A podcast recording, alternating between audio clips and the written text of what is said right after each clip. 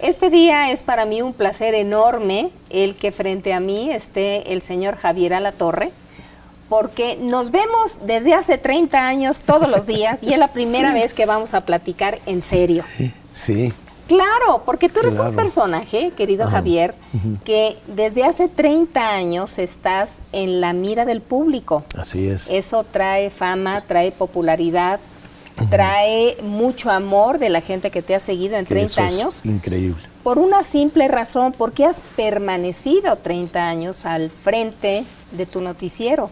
Hemos permanecido. Hemos. Bueno, yo nada más 28. Pero en tu caso es ese. Sin embargo, yo tengo muchísima curiosidad de saber cómo eras cuando naciste en Sonora, en Abojoa. Mira, yo tengo recuerdos muy, muy, muy bonitos porque eh, tuve, pues, pues sí, una, una infancia yo creo que muy libre. Eso, eso ha sido como una, una constante, la verdad, en mi vida y me gusta, me gusta muchísimo. Ahora que hay tantas amenazas a, la, libertad y demás. Este, en una ciudad este, pequeña, pero, pero con, mucha actividad. Había mucha actividad de todo tipo, mucha actividad deportiva, había estado el, estadio de béisbol y estaba todo el tema del campo. Y la escuela, em, pues que me, gustaba, realmente me gustaba mucho. Em, los las rituales o las rutinas de, la casa también. Em, ¿Vivías en familia con tus papás? Con mis papás, mis hermanos. Somos cinco hermanos. Eh, seis hermanos, falleció una hermana mía muy, muy pequeñita, Anabel, apenas de, algunos días de, nacida, pero yo la cuento. Entonces contamos como, como seis, seis hermanos, papá, mamá, abuelos, en fin. Y la verdad me, levantaba muy temprano, siempre, hasta la fecha, siempre, siempre. Sobre todo en verano, porque el, el, vientecito un poquito fresquecito, me gustaba muchísimo. Este, la actividad, las primeras actividades de, la mañana, este, que llegara la carreta con, Emilio Lechero. Entonces, pues yo me subía a, a, la carreta y acompañaba a que vendía la, leche en diferentes casas y luego pues ya me llevaban. Y me daban muy ingrato leche bronca, así, y me la tomaba. Pero pues bueno. Y después llega eh, los olores de la casa, olía a café, porque hacían ahí el café, entonces eso era el significado de que había que, había que desayunar, en fin. Pero eso era antes, antes de la escuela. Yo identifico mucho eh, sonidos y olores antes de, del kinder, que allá le decían párvulos. Sí, párvulos, claro. Y este, eh, el, el tomate frito a las 12 junto con el Ave María que estaba en el radio y entonces había siempre había mucho movimiento, alrededor de la cocina pues con una familia tan grande siempre había mucha mucha tu mamá se dedicaba a ser eh, mamá. Hijos. Hijos claro. Mi mami tan chula que pues eh, eh, educar y llevar la casa con seis hijos. No qué barbaridad. No entonces era era tu papá qué hacía mi papá era abogado fue juez también en, algún, en algún punto. Y este y pues yo eh, escuchaba ¿no? toda la toda la dinámica familiar. La verdad me la pasé muy bien, mucho en la calle. Muchísimo, muchísimo en la calle. Por inquieto. Por curiosidad, a lo mejor, que esa también ha sido la otra constante que creo que compartimos de tener curiosidad por, por muchísimas cosas. Este, em, antes de, en, casa aprendí también algunas letras, algunos, algunos números, aprendí a contar por algún seguramente lo magnificas al tiempo, pero el descubrir el cero fue algo increíble, saber que la vida iba más allá del número 9, y luego seguía el 10, y luego el 11, 12, 13, y, la lógica de los números para un niño pues era increíble. Y hacía conjuntos de cosas, ¿no? De, Conjuntos de las bolitas de calcetines o hacía conjuntos, ¿no? Y contaba, contaba contaba cosas y entonces, em, pues en, la escuela, em, pues hasta donde la atención lo, lo ameritaba, y te voy a confesar algo, este, tenía unas maestras encantadoras en el San Juan Bosco, se llamaba la, la escuela, y en la hora del recreo con un volantín todo polvoso ahí, pero muy padre.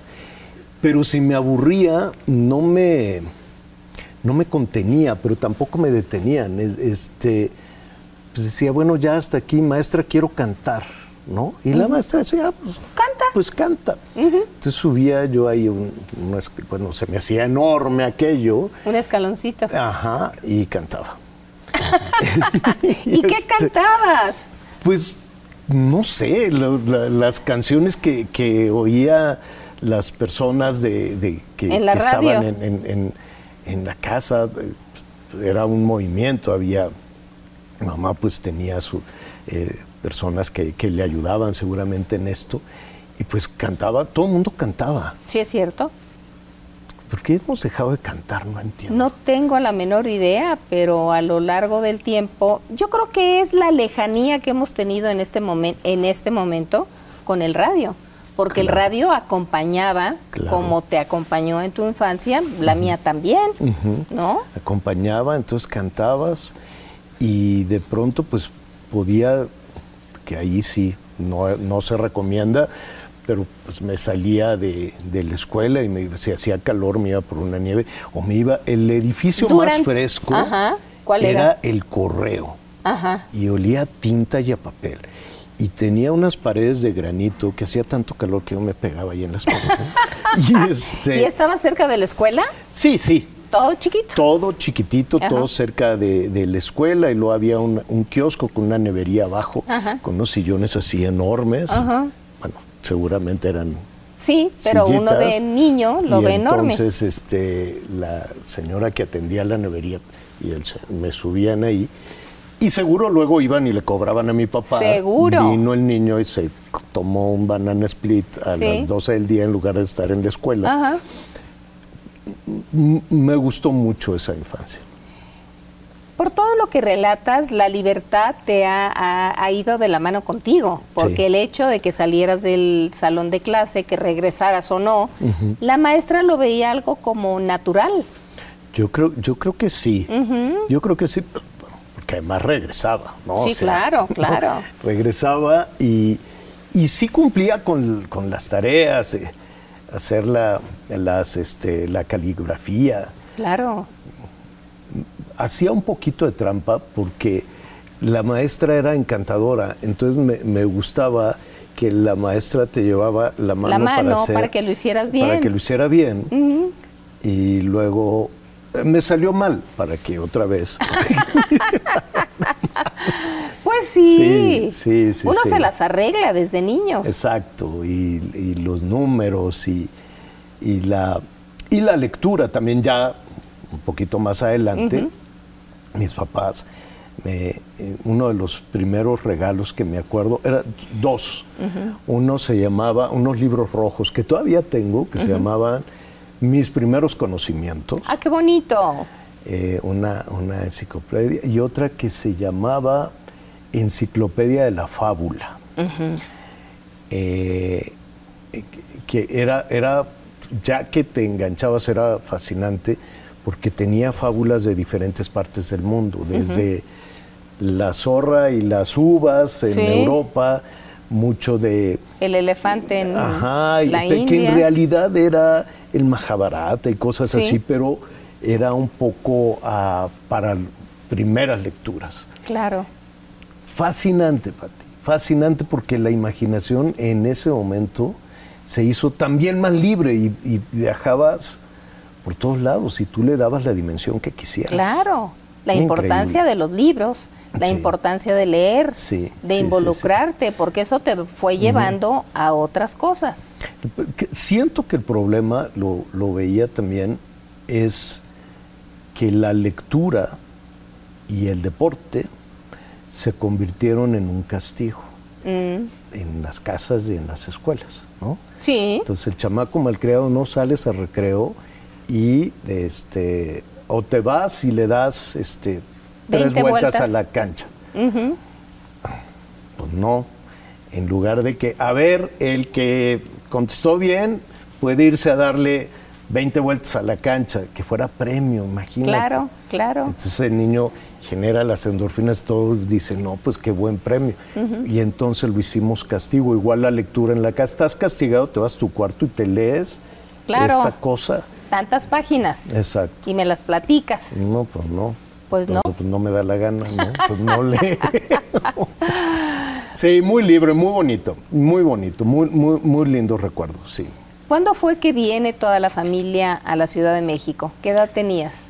A bueno, primero fuimos a Sinaloa, a, Sinaloa. a Mazatlán, este, y después eh, vienen, eh, bueno, hubo ahí un, tema este, de pareja con mis papás, no me involucré mucho, más veía, y entonces se separaron, sí, sí. Ah, y ah. entonces mi mamá viene a Ciudad de México. Em, y conozco la Ciudad de México. ¿Y tu mamá decide que tú se, viene contigo? Eh, iban, veníamos, mm. no, era no, no era un asunto conflictivo, no, no. Simplemente deciden separarse. Los que querían venir acá, los que querían estar allá, iban y venían, una temporada aquí, una mm. temporada allá, y, todo, realmente todo muy bien.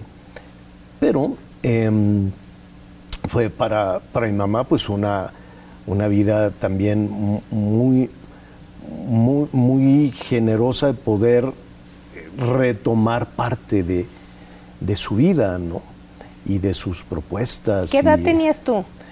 Y yo tendría, cuando llegué a la Ciudad de México, supongo que unos 15 años, más o menos, no, no, no recuerdo muy bien pero en ese momento tu mamá eh, obviamente se responsabiliza no nada más de ella, sino de los hijos que iban y venían. Exacto. ¿Y qué se dedicó a hacer tu mami? Y, mira, ella entró en contacto con muchos escritores, periodistas, eh, sus suegros la apoyaron muchísimo, los papás de, mi papá que tenían también mucho contacto con el mundo de, la cultura, mis abuelos paternos. Sí. te digo que todo el mundo se llevaba ahí muy bien. Y, este, y entra en contacto con periodistas, escritores, en fin, y empieza ella también a, pues a trabajar en, medios y eh, pues para ella debe haber sido, estoy seguro, pues fascinante, ¿no? Imagínate, claro. de una vida atendiendo, sacando a un charco de hijos, pues bueno, pues ahora a, aprender a desarrollar todo toda su capacidad. Eh, y eso es, eh, admirable en ella. Y gracias a ella, precisamente, este, eh, conocí Inevisión. Pero antes de eso, tengo entendido que por, me imagino que por el, el, hecho de que tu papá fue, o es, perdón, este abogado. falleció ya. Ajá. Ah, tú querías ser abogado, tú querías ah, estudiar. Sí, eh, sí, yo estaba pensando en, otra cosa. Ahora sí que desde, desde niño me gustaba más, yo me imaginaba más como un médico. Ajá. Ah. Ajá. Tenía, tenía este, siempre en la, entre la parte lúdica y no, tenía, bueno, pues casi, casi un un quirófano, ya sabes, todos estos juegos de, medicina. Claro, claro. El y anatomía y estetoscopio y todo, todo, todo, todo. Y este, y hacía mis, mis, mis juegos, este, eh, era el el, operador de la ambulancia y era el camillero y luego era el médico y luego era el otro médico. Y era el enfermo. Y hacía varios personajes. Yo solo, pero me hacía así mis, personajes. Y es una emergencia. Y, que, y tenía yo ahí todas, había una, una habitación y tenía todo, todo un equipo enorme. Y pues no sé, todo apuntaba hacia allá y a ser abogado también con mi papá. Entonces cuando llegué a la Ciudad de México, dije, pues yo voy a ser abogado. Y entonces, este, conocí el Estadio Azteca. ¿Y luego? Enorme. Dije, mira, pues, oh, pues llego a la Ciudad de México, que era un poco bully la Ciudad de México, ¿eh? Sí. No es tan fácil, no es tan sencilla la Ciudad de México. Más cuando veas con acento norteño, gritón y demás.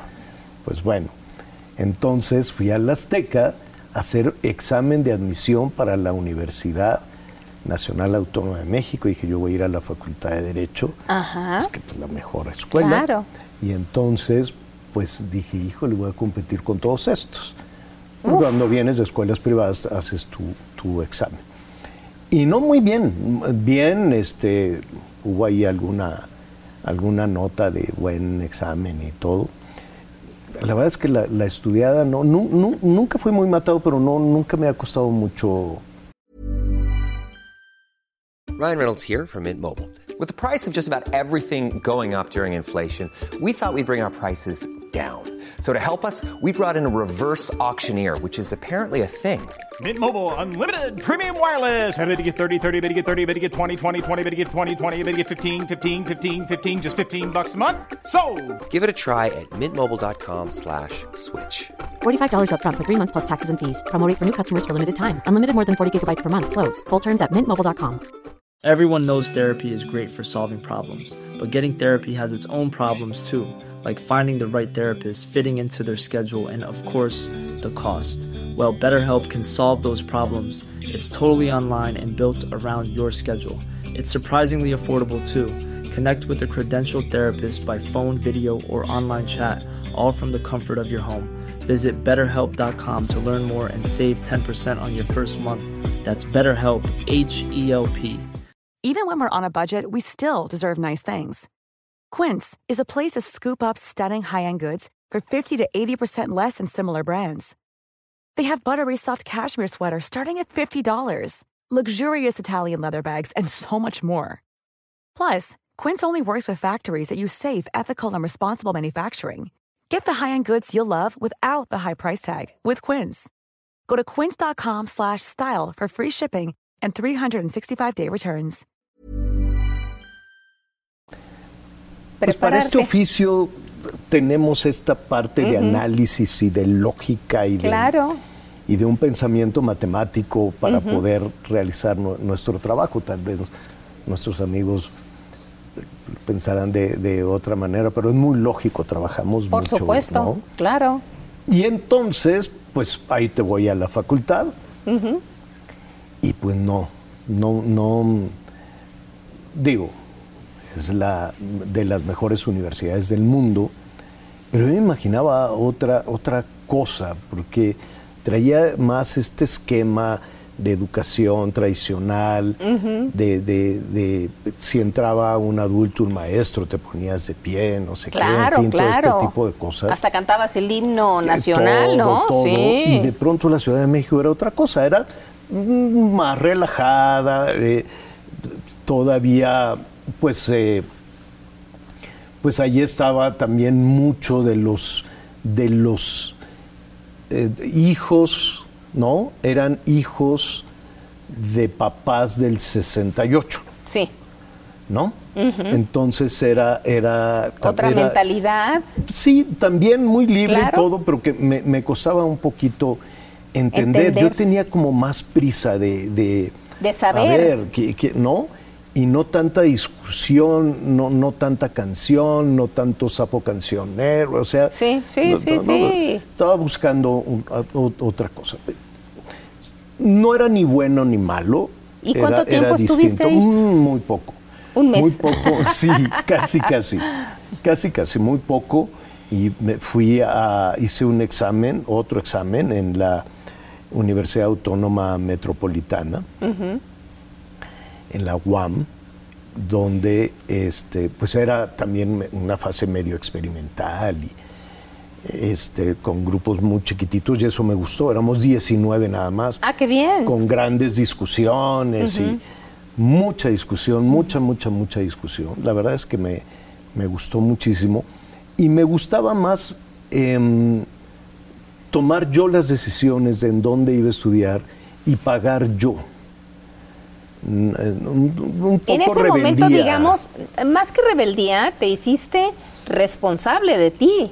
Sí. Porque el hecho de que digas, quiero estudiar tal y yo me voy a costear esa carrera, pues habla de responsabilidad. Pues sí. Sí, pues sí, sí.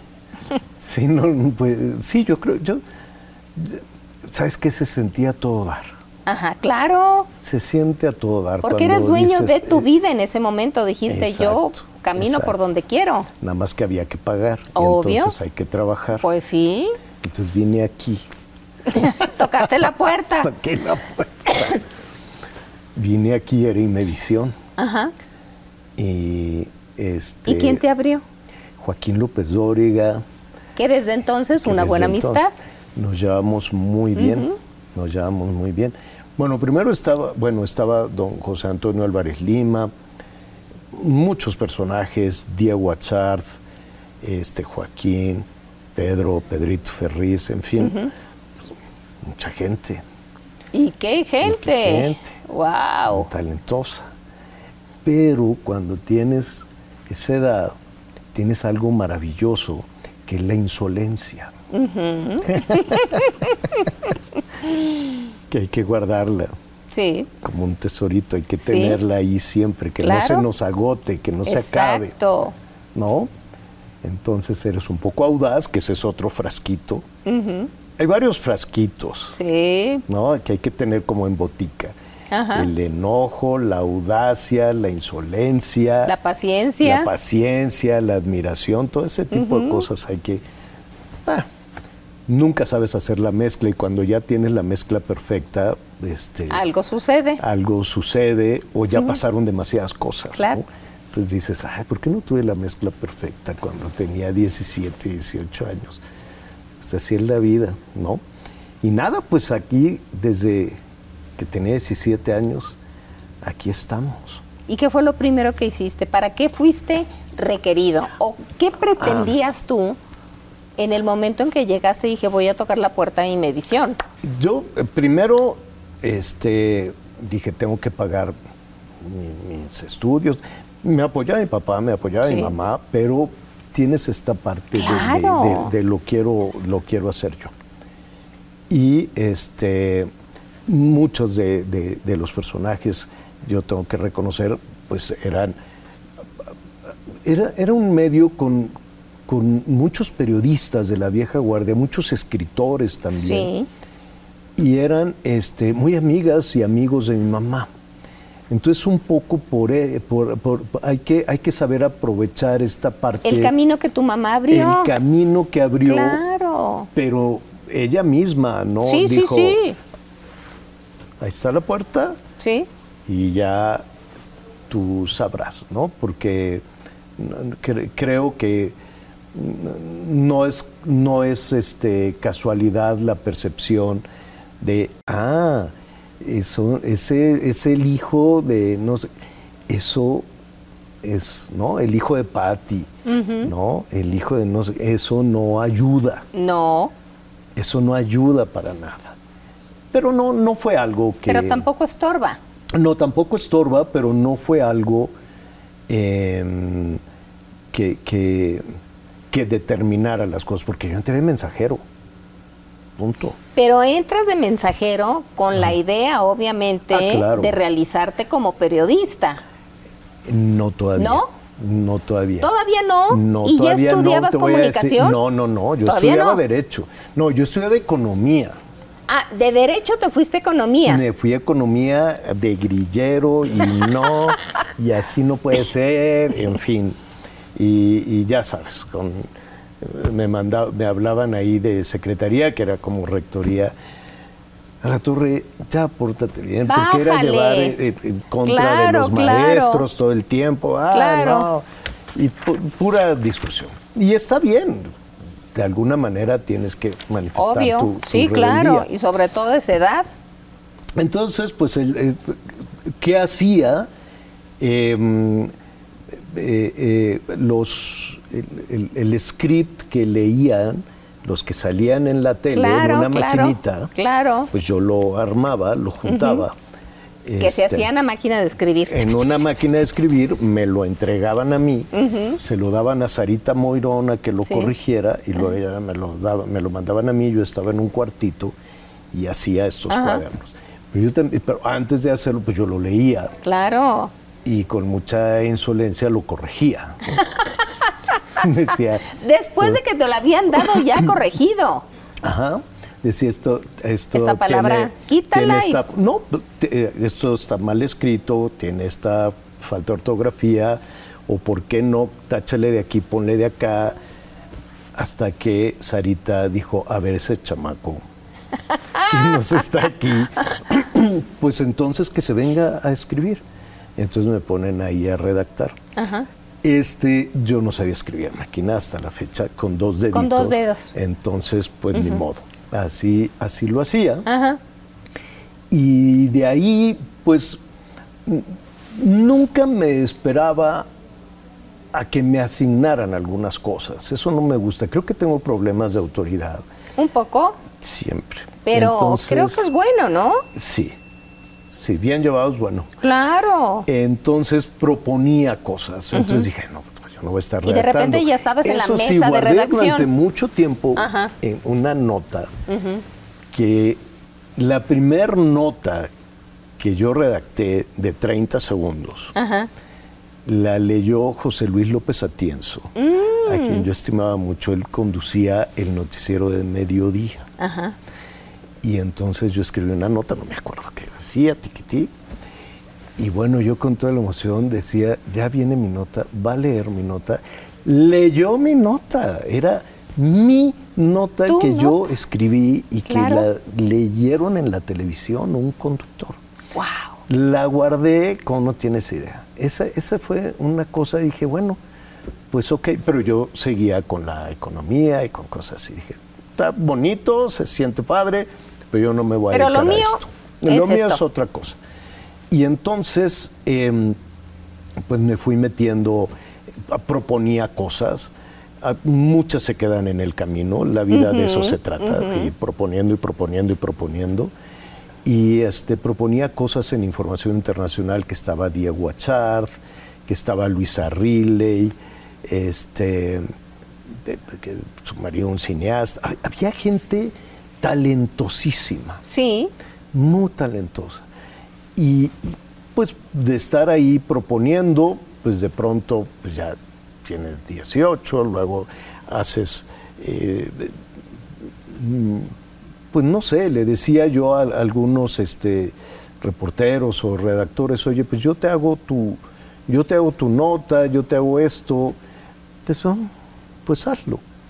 Hasta que ya me voy más a información internacional, a- escribía yo algunos comentarios, algunas cosas,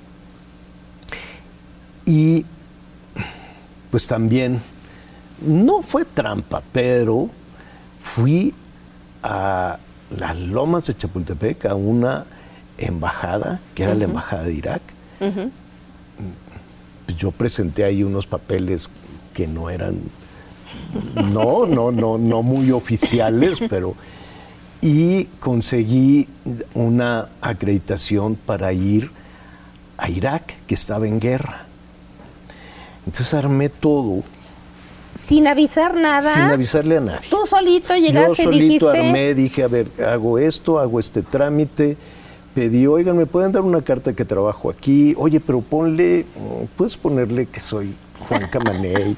sí, ah, sí, pues no. Ay, claro. Claro, ¿Por y qué le, no? le puedes poner, y, le- y así, Ajá. sí, es un poquito de trampa. Entonces ya llegué con todo y dije, pues ya tengo todo. Nomás necesito que, que me den dinero y me manden. Y, y pues me fui. A ver, te da todo la embajada de Irak, tu acreditación Sí, para irte sí, a la guerra. Sí. Pagó la embajada, o pagó el- el- Imevisión. no, Imevisión tenía y cuando que- llegaste con ellos y les dijiste, ya hice, hice Ya esto que te dijeron, se fueron para atrás. Se fueron para atrás como la desdicha de Elvira, pero dijeron, bueno, pues que se vaya. pues que se vaya el muchacho, que tendría como 19, 20, sí, no sé. un chiquitín. Y este, y sí fue un, una primera sacudida, de, digamos que de toda esa Pero fue un terremoto, pues ¿cómo? Sí, platiqué contigo por ahí de la tercera, pero esa era la primera. Sí. Y sí, sí, sí fue un, shock donde la insolencia, esto, aquel, el otro, todo lo que traías que te hacía plantarte, eh, ¿Se tambaleó? ahí se tambaleó. ¿Cómo no? Se tambaleó. Yo nunca había visto que alguien matara a alguien. Nunca había visto cadáveres, cosas. ¡Ay, qué eh, fuerte! y a esa edad. Sí, sí, sí, fue fuerte. Porque a esa edad te gana la fantasía. Crees que va a ser sencillo, que va a ser algo ¿no? Como muy suave. Claro. Y es una tragedia. Y me di cuenta de muchas limitaciones, que eso es algo que también debe de estar en el... En, en, cuanto a qué limitaciones? Limitaciones em, profesionales. Claro. Este, de, conocimiento, de, entonces toda tu audacia, toda tu soberbia, ¡pum! Se desploma. Te dicen, oye, tienes que aprender antes, o sea, te adelantaste a, muchas cosas. este, ahí conocía después a, muchos personajes muy queridos ahora como Raimundo Riva Palacio, que ya eran unos periodistas y demás, y quienes también me ayudaron muchísimo. Entonces regresé y dije, ok, muy bien, sí voy a ser periodista, ya. Adiós. Esa guerra detonó en ti que esto es lo que quiero hacer. Ok. Porque vi, México es extraordinario, no vivíamos la violencia que vivimos ahora. Vivíamos hace 30 años otra situación. Totalmente diferente. Este, y, y, nunca habíamos tenido una guerra, no le dábamos la dimensión y me costaba trabajo contar esas historias y que las entendieran contar la locura de una guerra, contar que, que, era pues lo inconcebible de una guerra. Exactamente, dije, me faltan muchas herramientas para poder darle la dimensión a lo que estoy viviendo aquí. Y tenía dos opciones, o no regresar y cerrar ese capítulo y decir esto nunca pasó, o decir sí, esto está pasando y tengo que hacer que la gente entienda lo que está pasando. Y me tengo que preparar para eso y lo tengo que hacer bien. Y no nada más te tienes que preparar, sino entenderte cómo ibas a, reaccionar ante lo que estás diciendo, que delante de ti matan a X persona, de que ves cadáveres por todos lados, la degradación del ser humano. Exactamente. ¿No? Sí, eso fue ¿Pero eso qué te pasó a ti en tu corazoncito? Em, mira, todos afortunadamente y más en este oficio tenemos esta capacidad de, recuperarnos. Bendito sea Dios. Pero el impacto, es fuerte. El impacto fue, fue duro, pero creo que lo, lo llevé a, querer hacer esto bien. Lo que vi lo tengo que contar. Sentía que no contaba ni una partecita. Claro. sentía que para que mis notas fueran escuchadas, atendidas y quien y que los jefes de información y demás, yo sentía que era lo más importante y evidentemente decían, no, pues, pues no, no, hay otras cosas más importantes. Dije, tengo que aprender a, poner en, en, un lugar importante de reflexión esto. Y para que eso suceda tengo que escribir mejor, tengo que hablar mejor, tengo que entender el periodismo. Y entonces me cambié otra vez de carrera. Cuatro veces. Se vale, se vale, ah, Claro, por supuesto. Se vale, pero páguenselo ustedes. No, no vayan luego con el papá y la mamá. Oye, dame porque fíjate que ahora. Que siempre no, quiero que ahora ser. Quiero ser arti ahora quiero ser cantante. Pues sí, claro. Entonces, ¡ah! ¿Cuántas veces tus hijos se cambiaron de carrera? Pues mira, Rodrigo fue el más constante todo el tiempo. Desde pequeño dijo, yo soy músico, yo soy compositor, yo voy a cantar. Bueno, pues con esa escuela. Pablo se cambió. Sí. Por supuesto, tres ocasiones. ¿Y qué le dijiste? Pues mira, la primera vez, él durante toda su adolescencia, quiero ser matemático. Fue al ITAM, lo aceptaron, al mes regresó y me dijo, no puedo estar en esta escuela, no me gusta, La escuela, no las matemáticas. No, la escuela. Y le dije, ¿y qué quieres hacer? Porque en esta casa o se trabaja o se estudia. Así es que tú decides. Aquí no es hotel. No. Y entonces decidió comunicación. Se fue a la Ibero.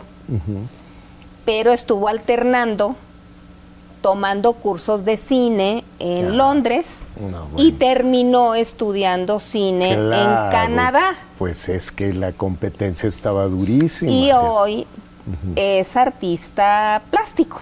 Ah, qué mal. Sí, que utiliza obviamente las matemáticas en lo que hace, ¿no? Y sí se vale, por supuesto que se vale. Claro. ¿No? Qué bueno, qué bueno que lo piensas, qué bueno que lo piensas así y sobre todo qué bueno que el, cualquier cambio que hagas le veas...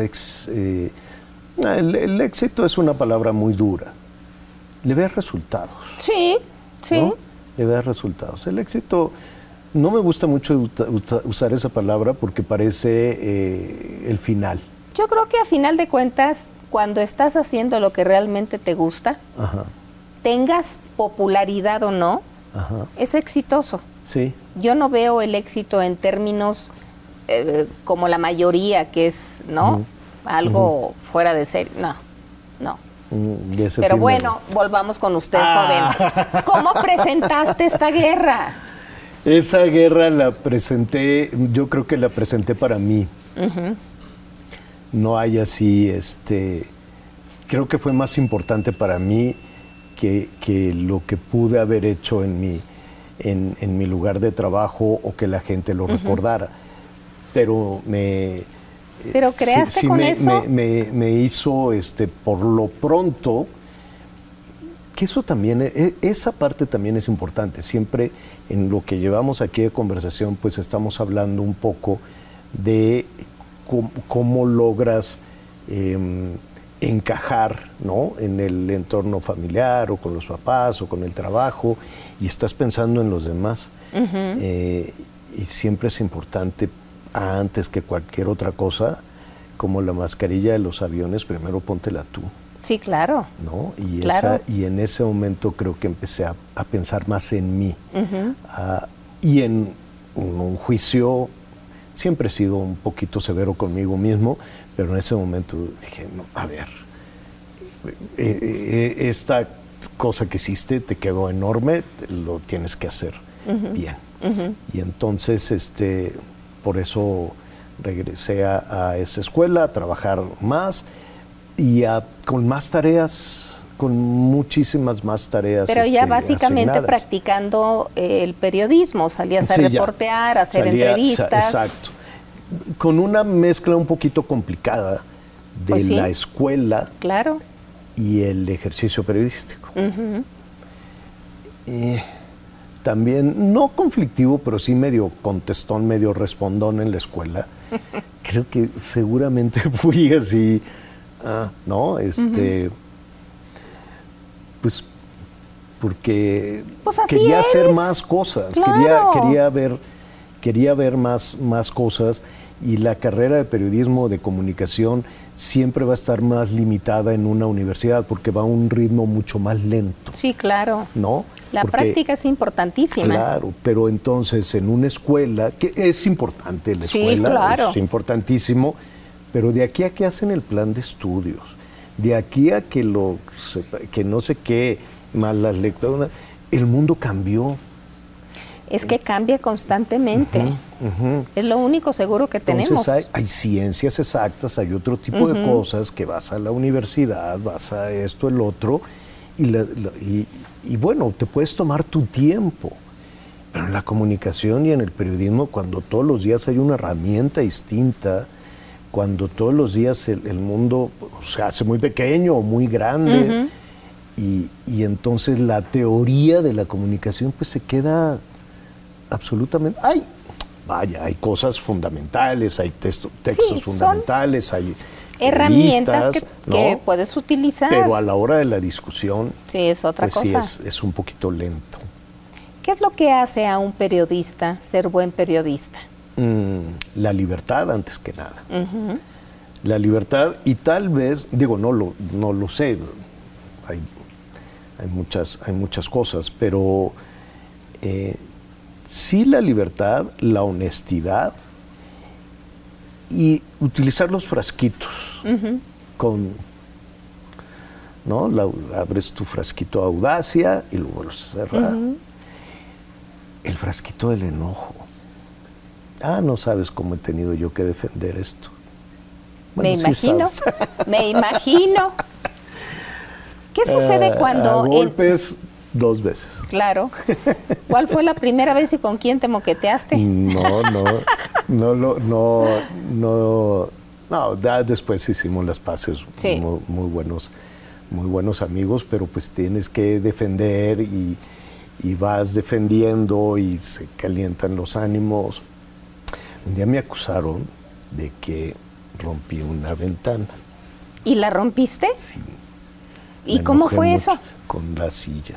¿Cómo? Sí. ¿Aquí? Sí. Y me acusaron con el tío Richie. No, le decían el tío Richie, sí. ¿Es en serio? A ver, ese enojo, ¿cómo se gestó? No recuerdo, seguramente fue alguna cobertura, fue algún contenido, fue alguna... Que no estabas de acuerdo. situación en la que no estabas de acuerdo, que de eso se, se vale no estar de acuerdo. Claro. Eh, eh, por eso te digo que los frasquitos, creo que ese día se quedó abierto el frasquito en enojo, ¿no? Este, algo, algo pasó que estaba yo un poco enojado y tenía un frutero con manzanas y mm. entonces primero tiré una manzana, pero no pasó nada y luego, ¿por qué no agarró la silla y tiró la silla? Nunca más sucedió, pasó una vez en 30 años. No es nada. No es nada. Ah, no es nada. No es nada. Entonces, ay, fueron y me acusaron y creo que, pues no sé, de haber dicho pues que la pague, ¿no? O sea, ¿Y la pagaste? No. no me ¿Pero te mandó llamar Ricardo? No. Tampoco. Las veces, Ricardo es un personaje extraordinario. ¿Cómo lo conociste?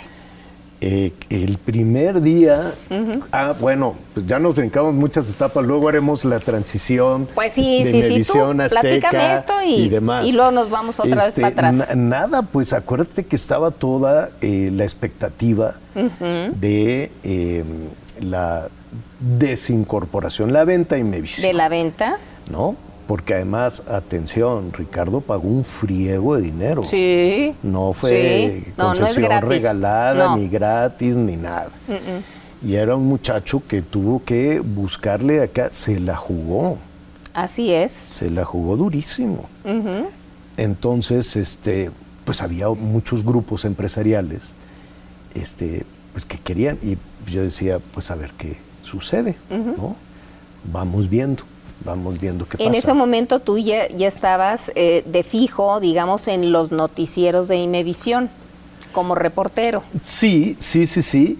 Este, cubría mm, ahí hubo una, una, parte este, complicada. Siempre he tenido como un, un estilo diferente de trabajar. En, en alguna ocasión en alguno, yo no, yo no, no reporteaba, pero en, alguna ocasión el presidente Salinas eh, me invitó, justo creo que después de, alguna de las guerras, mm. porque luego regresé, después de esa primera, pues regresé. Tres veces. Tres veces o cuatro, no me acuerdo, y aparte pues las del Salvador. Y, aquí. y una bronca en la escuela porque decía, maestro, ahorita vengo de una guerra. Y entonces era complicadísimo. Pero, pero bueno, entonces, pues nada, que te, invita el presidente.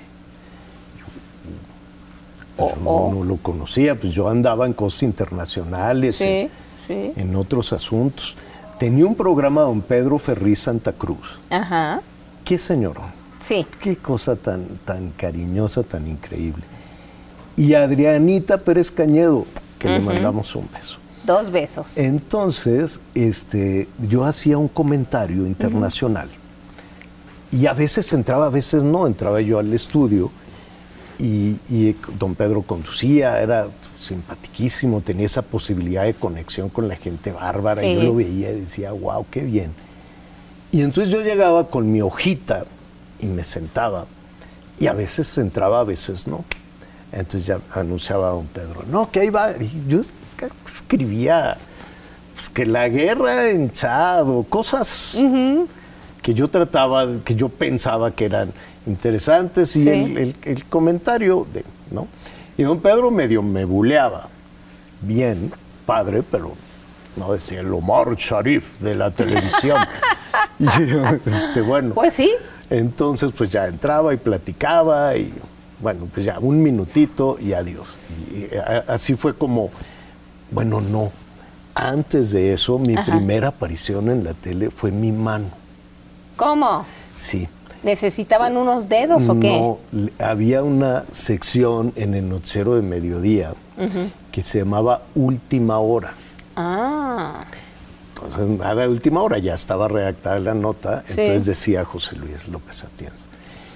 Y en información de última hora, ¿no? Y entonces entraba mi mano y le daba una La nota.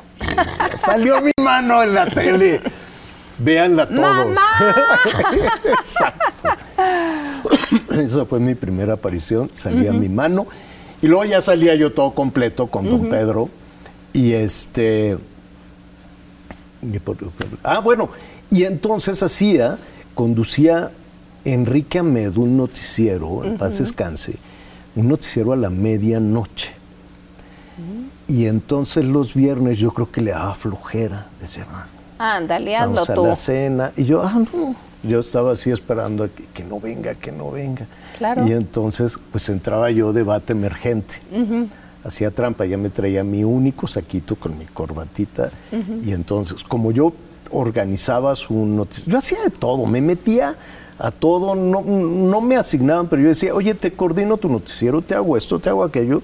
yo andaba haciéndome necesario por todos lados y entonces pues un día no llegó Enrique y que... Y traías tu las saquito. Así casualmente ya ah. venía yo preparado. Y entonces entré al aire en la medianoche. Y padrísimo. Y luego, eh, pues alzaba la mano y pues me quedé con el noticiero de la medianoche. David Feitelson, un pollito, jovencitito, le mando un saludo, mi estimado David. Y Billy Parker, una periodista De, Veracruz, muy guapa, sí, guapísima. Y pues yo, y entonces armaba el noticiero y con retazos, yo lo iba haciendo, tomaba las notas del noticiero estelar, pero las hacía más chiquitas, pues esa es una aburrición, vamos a hacerle así, así, así. Y pues yo me hacía mi noticiero yo solo. Yo me lo redactaba todo, lo editaba todo. Lo conducía. Y compartía, le decía, Billy, préstame tu, tu Ángel Face. Entonces era un polvito, una cajita azul. Azul. Y entonces. Para quitarte el brillo. Los tres nos compartíamos el polvito. Ajá. Y así entrábamos. Digo, francamente, mi edición estaba era una garra. Sí, sí, sí, sí. Con gente muy talentosa, pero, pero no. Trabajaban con las es uñas. Que, es que el gobierno metía, er, era del gobierno. Y nada donde el gobierno mete la mano jala. No, nada. Nada jala. Lamentablemente. Entonces, pues ahí estábamos. Y yo, yo sí estaba entusiasmado de que esto cambiara. Dije, esto no puede seguir siendo premio político el noticiero estelar era una cosa insufrible, malo, malísimo. La programación como tal. Pero tenía buenos programas, había algunas cosas, había algunas cositas por ahí, había personajes muy valiosos que de pronto iban con Saldaña o que de pronto hacían estas... Había perlitas. Sí. Lo que estaba mal era la administración. Muy mal. Eso era lo, lo terriblemente malo y el abandono de las instalaciones, que era un verdadero cochinero. Sí. Cochinero, cochinero. Entonces dije, pues esto ya va a cambiar. Y entonces este, pues yo estaba muy entusiasmado de eso. Entonces, pues, este, pues que ahí viene Ricardo Salinas, pues yo me pongo hasta adelante, que me vean, ¿no? claro, claro, claro. De eso se trata la vida. Sí. Entonces, este, pues no, yo creo que no me vio, pero, pero yo me ponía hasta adelante. Y entonces se le, eh, hubo una entrevista que le hice a Ricardo, la primera entrevista creo. Y entonces hablábamos del futuro de la tele, que tenía planeado hacer. Los noticieros, fíjate lo que son las cosas, no le entusiasmaban mucho. Decían, bueno, pues tendremos un noticiero Es lógico, yo creo que dijo, vamos a buscar la receta de cómo hacer la televisión. Y seguramente Patti Chapoy tuvo mucho que ver en cómo se iba a hacer la nueva televisión, con toda con todo tu expertise y con todo tu talento. Y estaba, sí, como hasta la fecha, muy orientado a acompañar, a entretener, a ser entrañable. Las noticias, pues son, digamos que la parte de la plomería. ¿no? Sí, claro.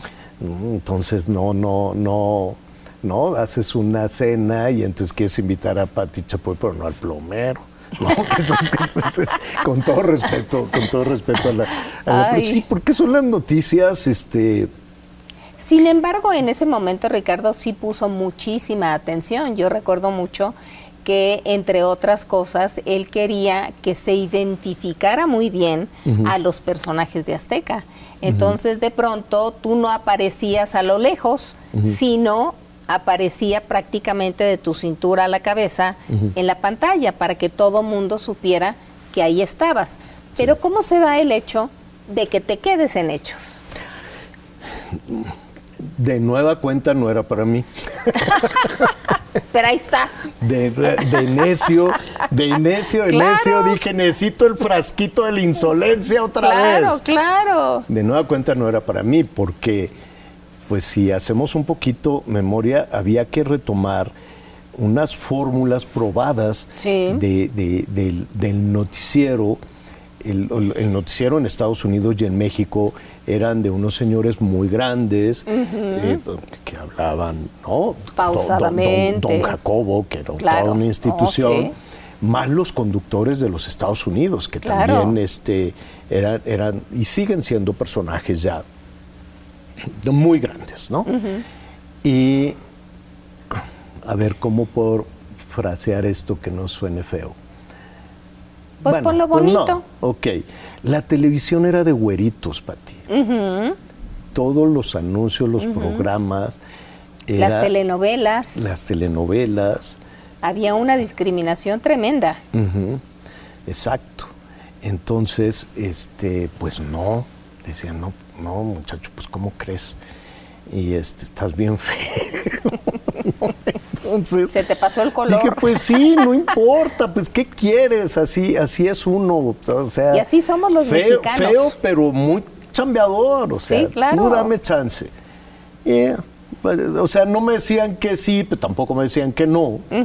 Y estaban haciendo un, un casting con muchos personajes, el señor Jorge Kellogg, eh, Ruiz Gili, eh, se habla también del señor Ochoa, este, Guillermo, em, varios, varios este, personajes conocidos, mayores, que cumplieran con, esta fórmula, ¿no? Con los requisitos de la receta de un noticiero exitoso. Sobre todo cuando tenías esa enorme presencia de don Jacobo, de Jacobo uh en, el otro, en el otro canal. Entonces decían, bueno, pues estamos trabajando en él. Total que se llegó la fecha, yo iba a estar en contenidos, en, cambiar la manera de redactar, la manera de, hablar, de, decir. las cosas, junto con un equipo muy jovencito, este, que muchos de estos jovencitos todavía siguen, siguen de jovencitos y siguen acá. Fue esa, esa camada casi de universitarios. Sí. E, eso fue fabuloso, de, abrir las puertas a, mucha jovencita y mucho jovencito. Que esa es una constante en tu equipo y, en, y en noticias y todo, de estar incorporando siempre gente, eh, joven, nuevas generaciones y nuevos talentos. Eso es algo que Azteca tiene que es fabuloso. Pero bueno, se estaba haciendo eso. Y estaba Luis Vázquez de productor, estaba Isabel Díaz, estaba Isabel, exacto, estaban pues todos. Con esta visión Miami del, no, tiene que ser así. Y con este tema que a mí no me gusta mucho de, de que esta percepción que se tiene de la televisión de Estados Unidos, de que el anchorman es bien penitente, que, es tontón, ¿no? Lo hemos visto en las películas. Sí. ¿no? El, no el, el, conductor no tiene nada que aportar, nosotros vamos a hacer todo. Sí. Pues dices, pues ok, ¿no? No iba a decir que, nada, ¿no? Entonces, este, pues alzo la mano como perro de carnicería, oye yo, oye yo, oye yo quiero, ¿no? Así otra vez, otra vez. Y te dijeron, bueno, vas porque no se había decidido y ya se había llegado el día y había mucha expectativa con los otros grupos este, que estaban compitiendo y que tenían a sus, eh, que, habían presentado a sus propuestas, este, personajes este, pues pesados, ¿no? y entonces, pues nada, va el día y me dicen, vas en lo que se define porque estaban negociando, no sé si cosas, cosas con alguien. Bueno, pues ok. Y este, pues yo dije, de aquí soy. No, no, no. Estaba que no me la creía. Dije, ¿pero qué me voy a poner? Y pues si no tengo ropa, pero bueno, a ver. Y entonces ¿Cómo lo hiciste? Pues tenía mis saquitos y mis ah. cosas que, usaba los viernes y a la medianoche y demás. Fui y me compré una corbatita. Este, me compré mis cositas y estaba yo el más emocionado. Pero faltaba algo muy importante. Dije, ¿cómo? ¿Así va a salir y ya? ¿Cómo? No, aquí se tiene que decir algo, ¿no? Claro, claro. Este, nada de, estas son las... No, no, no. Pues nada, tenía yo este, el, espejo del baño, porque el único espejo de donde yo vivía, tenía yo un, departamentito que yo me pagaba, ¿no? Y ahí yo practicando. Allá, claro, pues sí. Estaba practicando y dije, yo tengo que decir algo. Y entonces ahí ya sale una frase larguísima. Esta noche en Hechos, yo ahorita lo estoy diciendo así. Esta noche en Hechos, la historia de hoy. Bueno, el, el nombre de Hechos fue de Luis Vázquez que es un gran, era un gran productor de televisión. Saludos. Y este, y pues yo no avisé nada, ¿no? Ya se surgió todo, la escenografía, todo. Y pues empieza el programa y esta noche, ¿no? Y así como me decían, ay, se pusieron bien nerviosos y yo, pues, ¿qué pasa? Pues yo así hablo bajan a la cabina y, así, por favor, le digo, que no. Y dije, pues ya, si van a correr, pues yo... Bien corrido. Que sea bien corrido. Y así se siguió todo el noticiero. Hay que ser disciplinados, pero pues en ese momento no fui muy disciplinado. Me sabía yo el guion porque pues yo lo escribía. Lo habías hecho, sí. Entonces, eh, pero con lo que no sabían era el tono, ni la forma de hablar. Claro. Y bueno. Golpeado. Golpeado. Fuerte. Exacto. Enérgico. Y así llegaron y golpeado, fuerte, enérgico. Me dijeron que qué desastre. O sea, me regañaron. ¿Quién llegó? Pues la Isabel y Toda la camarilla. Todo, todos, todos los, los responsables. Que a su vez seguramente habían recibido el regaño de los de arriba. Pues no creo, porque al tiempo, muy rápidamente, fíjate, evidentemente yo dije, pues igual y, ¿no? Ricardo es, tiene una visión.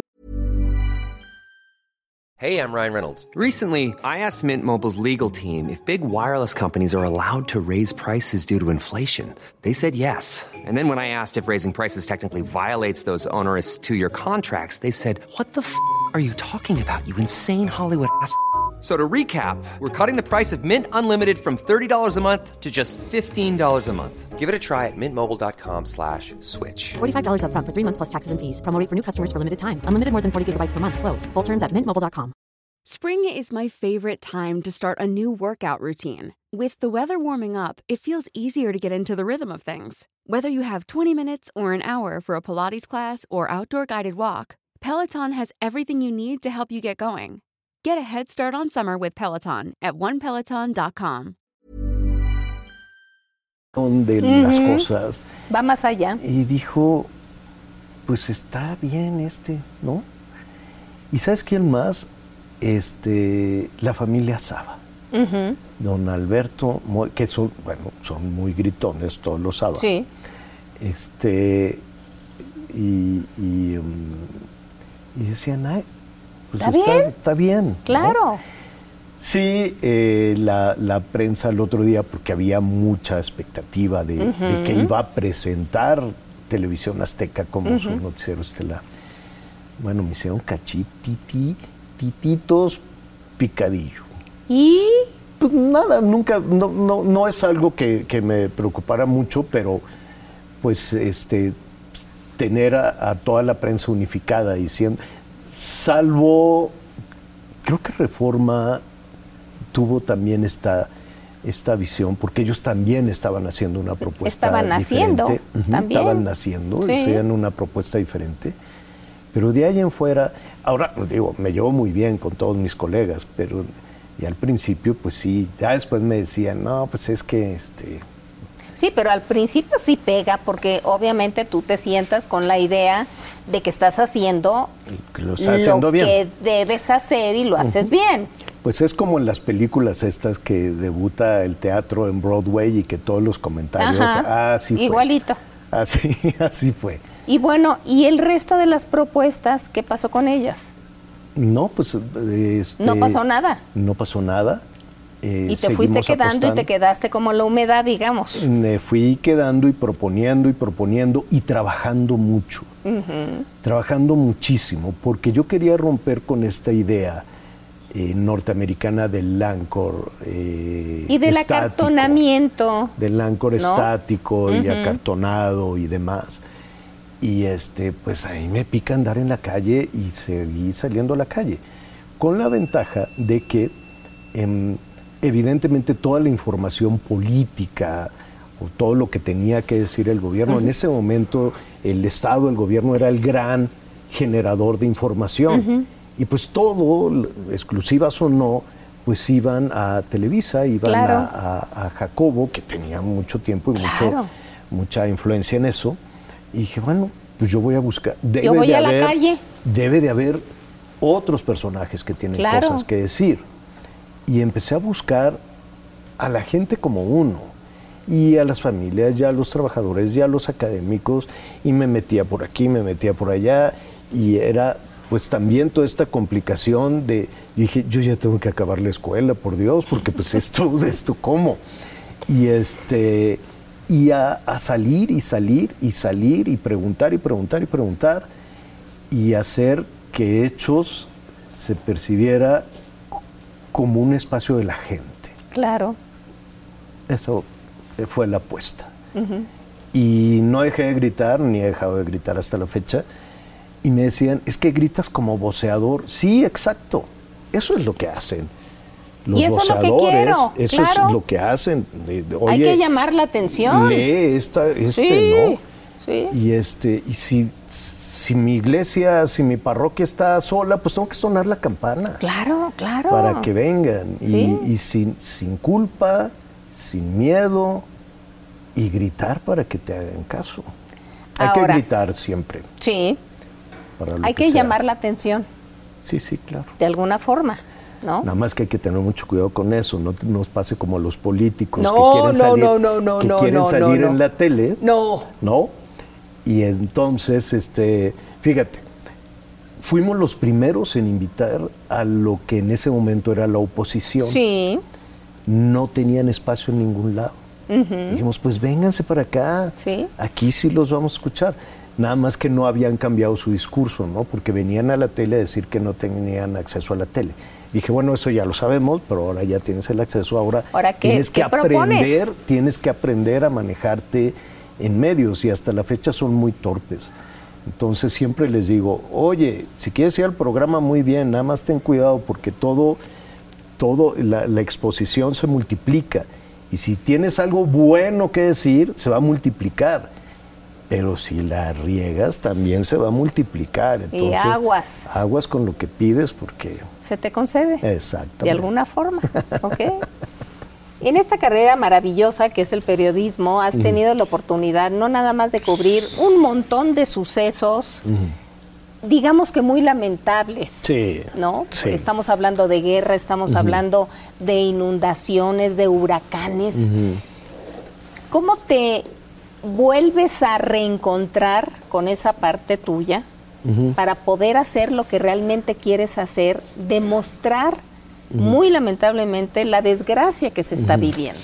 Yo, yo creo que em, cuando tenemos que entrar a, esa parte dolorosa, a esa parte fea, le tenemos que dar un sentido.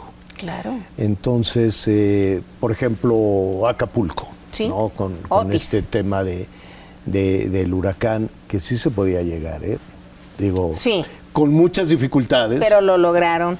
Lo logramos el, el mismo día, muchas dificultades, entrar, en fin.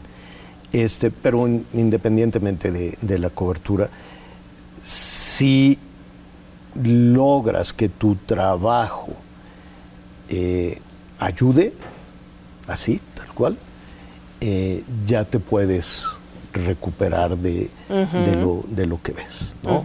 Si te quedas únicamente en la orillita como funcionario, si no te metes palondo, si no das este, desde un abrazo hasta, hasta voz a quien lo, necesite, entonces tal vez no te recuperes, tal vez te quedas con la parte fea, con la parte, con la parte negativa.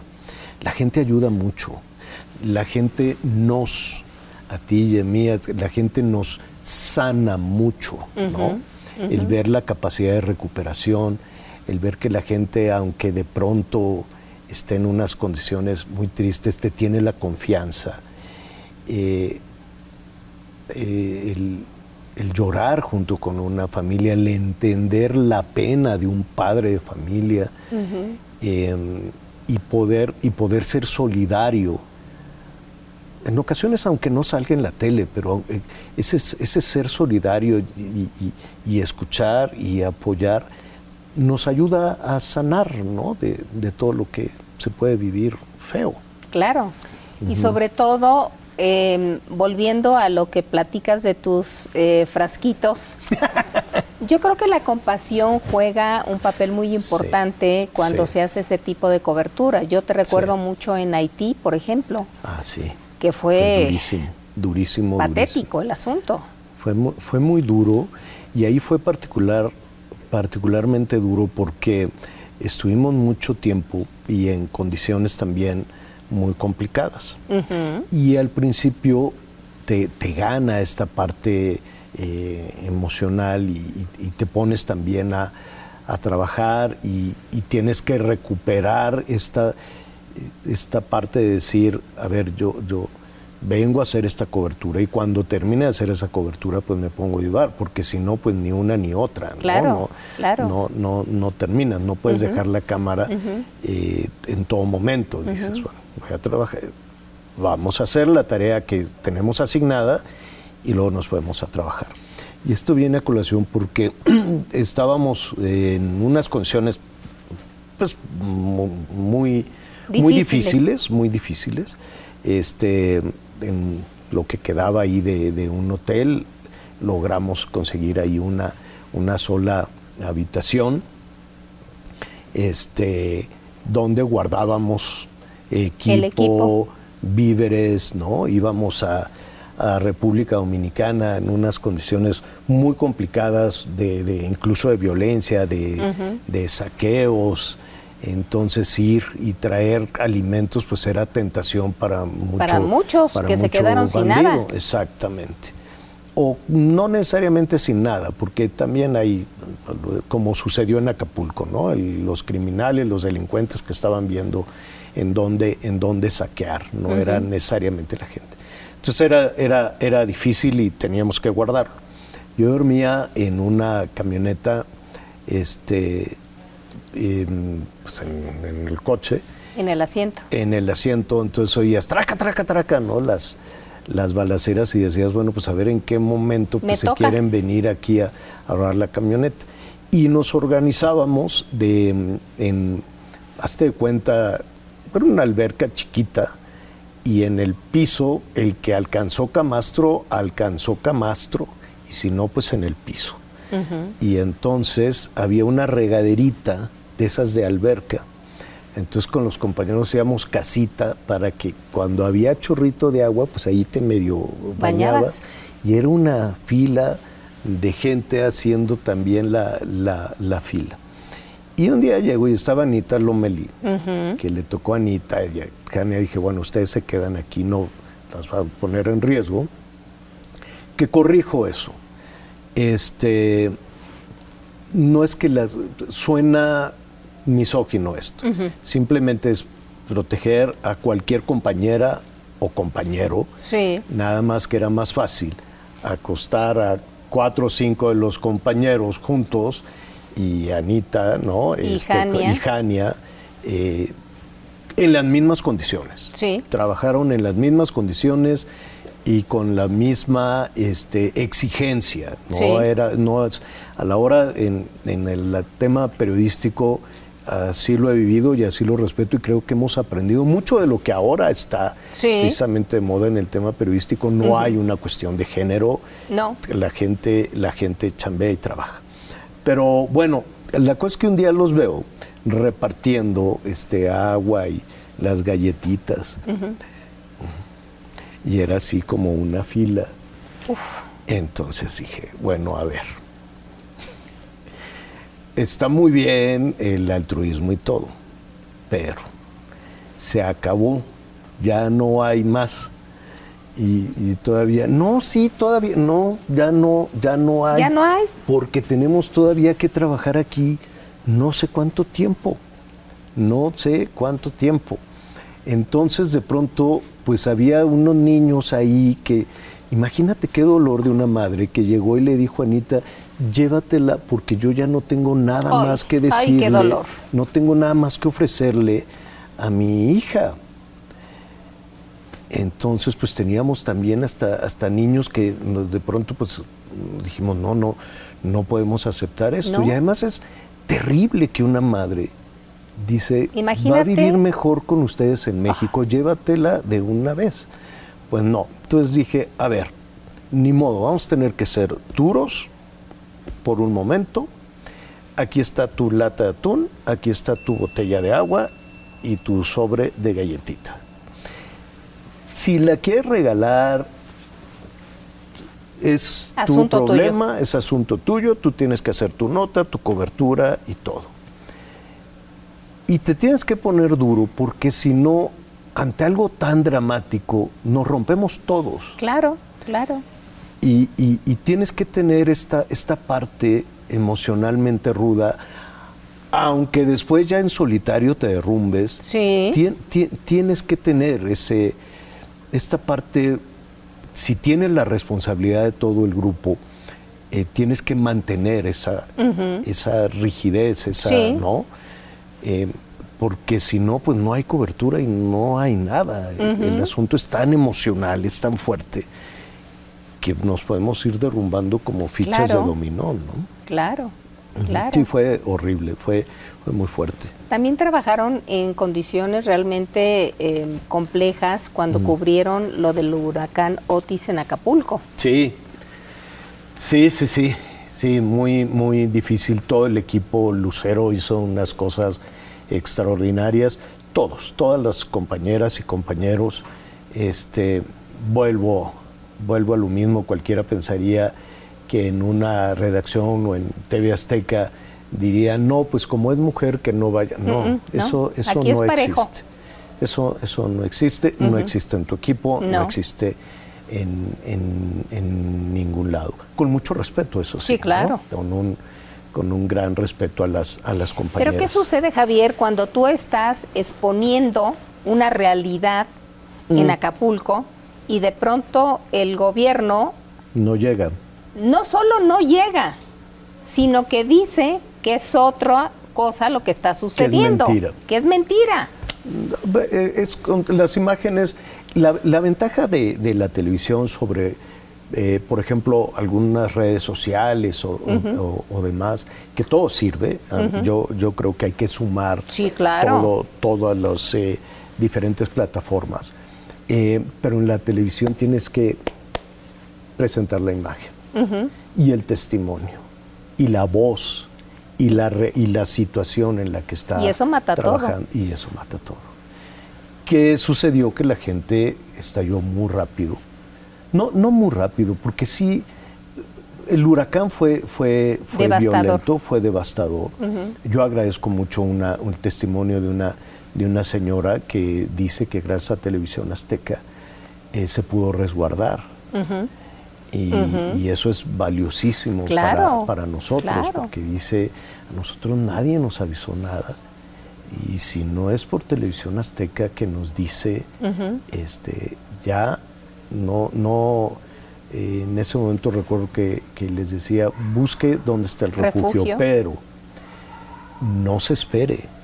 Si ya está el ventarrón, ya, bus, ya vaya. No, no, ya mejor resguárdese en su casa porque no lo agarre en el camino esta situación.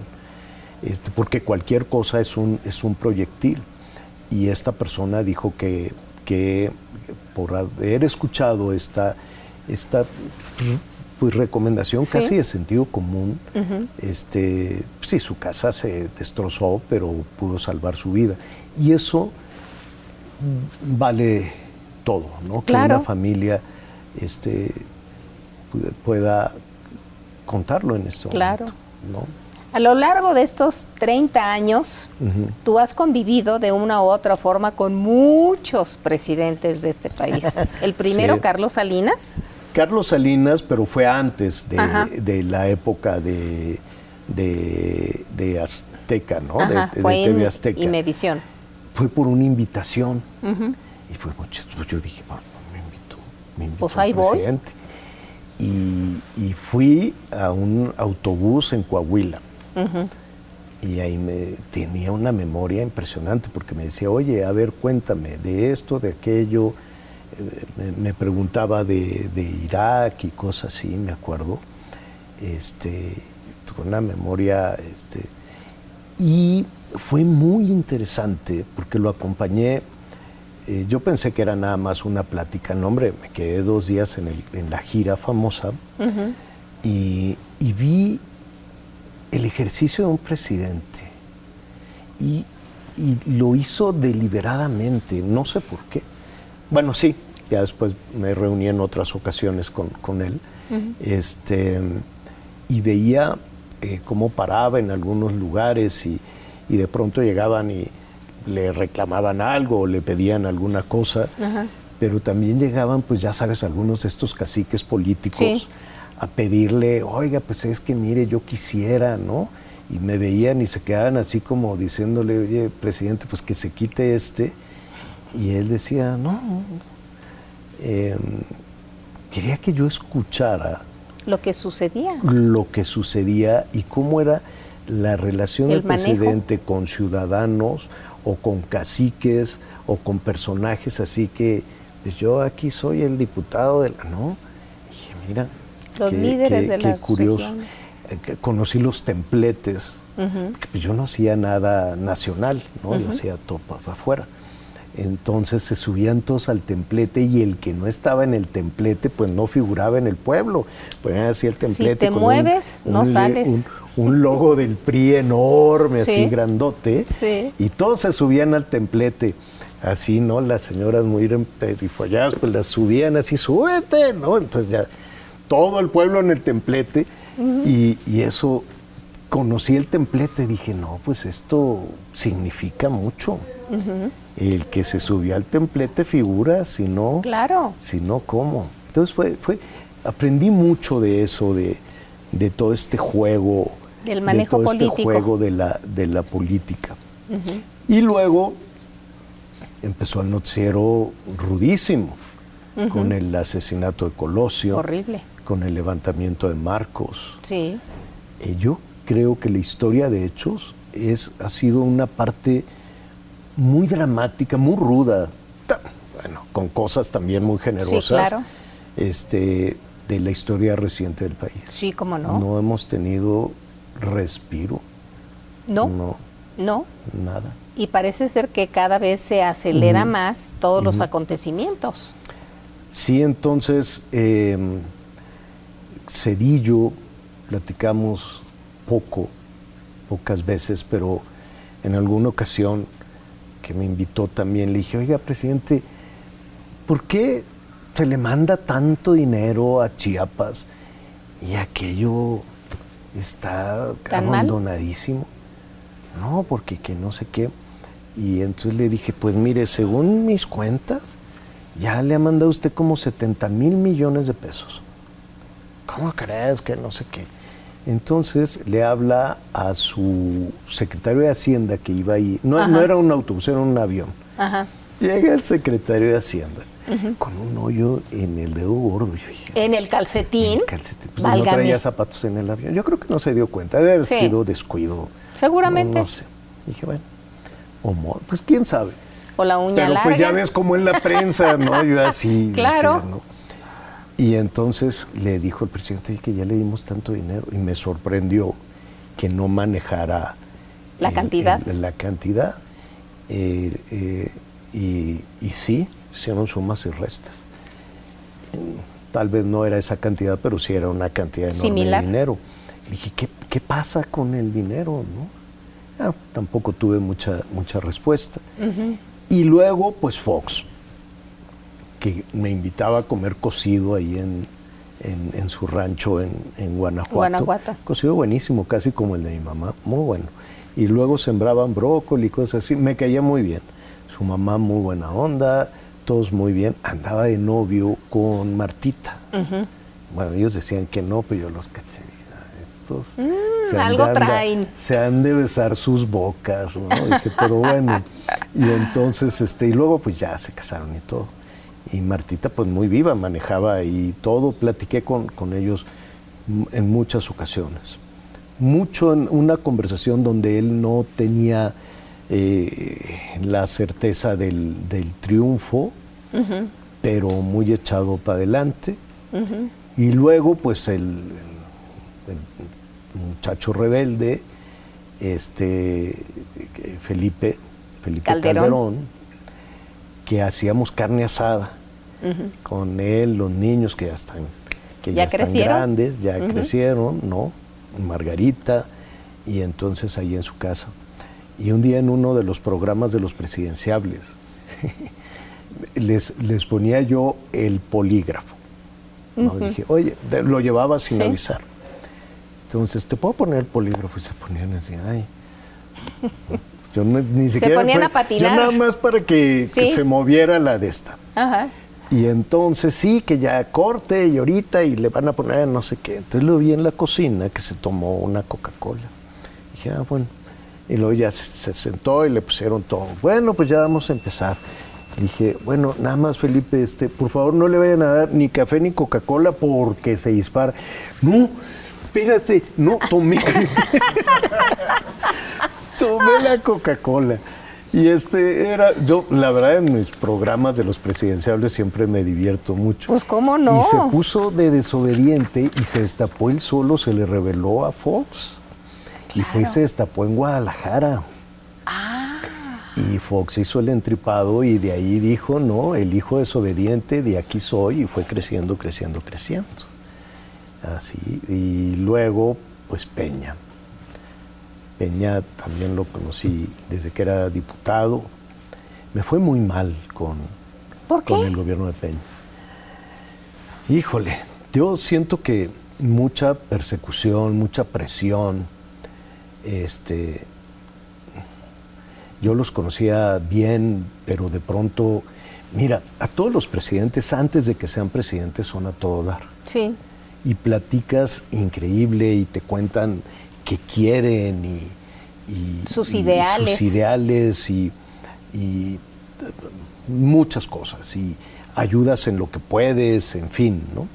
Eh, ganen o pierdan, pero pues con los candidatos me llevo muy bien. Todos tienen ese común denominador de los políticos, que son encantadores. Sí, sí. ¿No? Todos tienen esta personalidad, porque pues, si no, no estarían ahí compitiendo, ¿no? Entonces son grandes seductores, son, son encantadores y luego algo les pasa. Pues es la silla. No sé que qué los sea, cambia. pero cambian muchísimo. No, con Peña me fue re mal, acuérdate, la, la policía, este, me, fue muy mal, me rompieron ahí la casa, se metieron, robaron. Claro, fue, claro. Fue, terrible. Y fue cuando estaba yo denunciando a la Policía Federal. Sí. Muy mal. Y luego este, toda pues se, portaron muchos secretarios así muy mal mandados. Yo decía, a ver, ¿el mensaje es para mí o como para quién? Me fue muy con los pristas me fue muy mal, muy, muy, muy mal. Fíjate que recuerdo yo esa anécdota porque curiosamente tú, eh, una señora que venía contigo, mi marido y yo coincidimos en el aeropuerto porque creo que era una persona que vivías al lado de tu casa.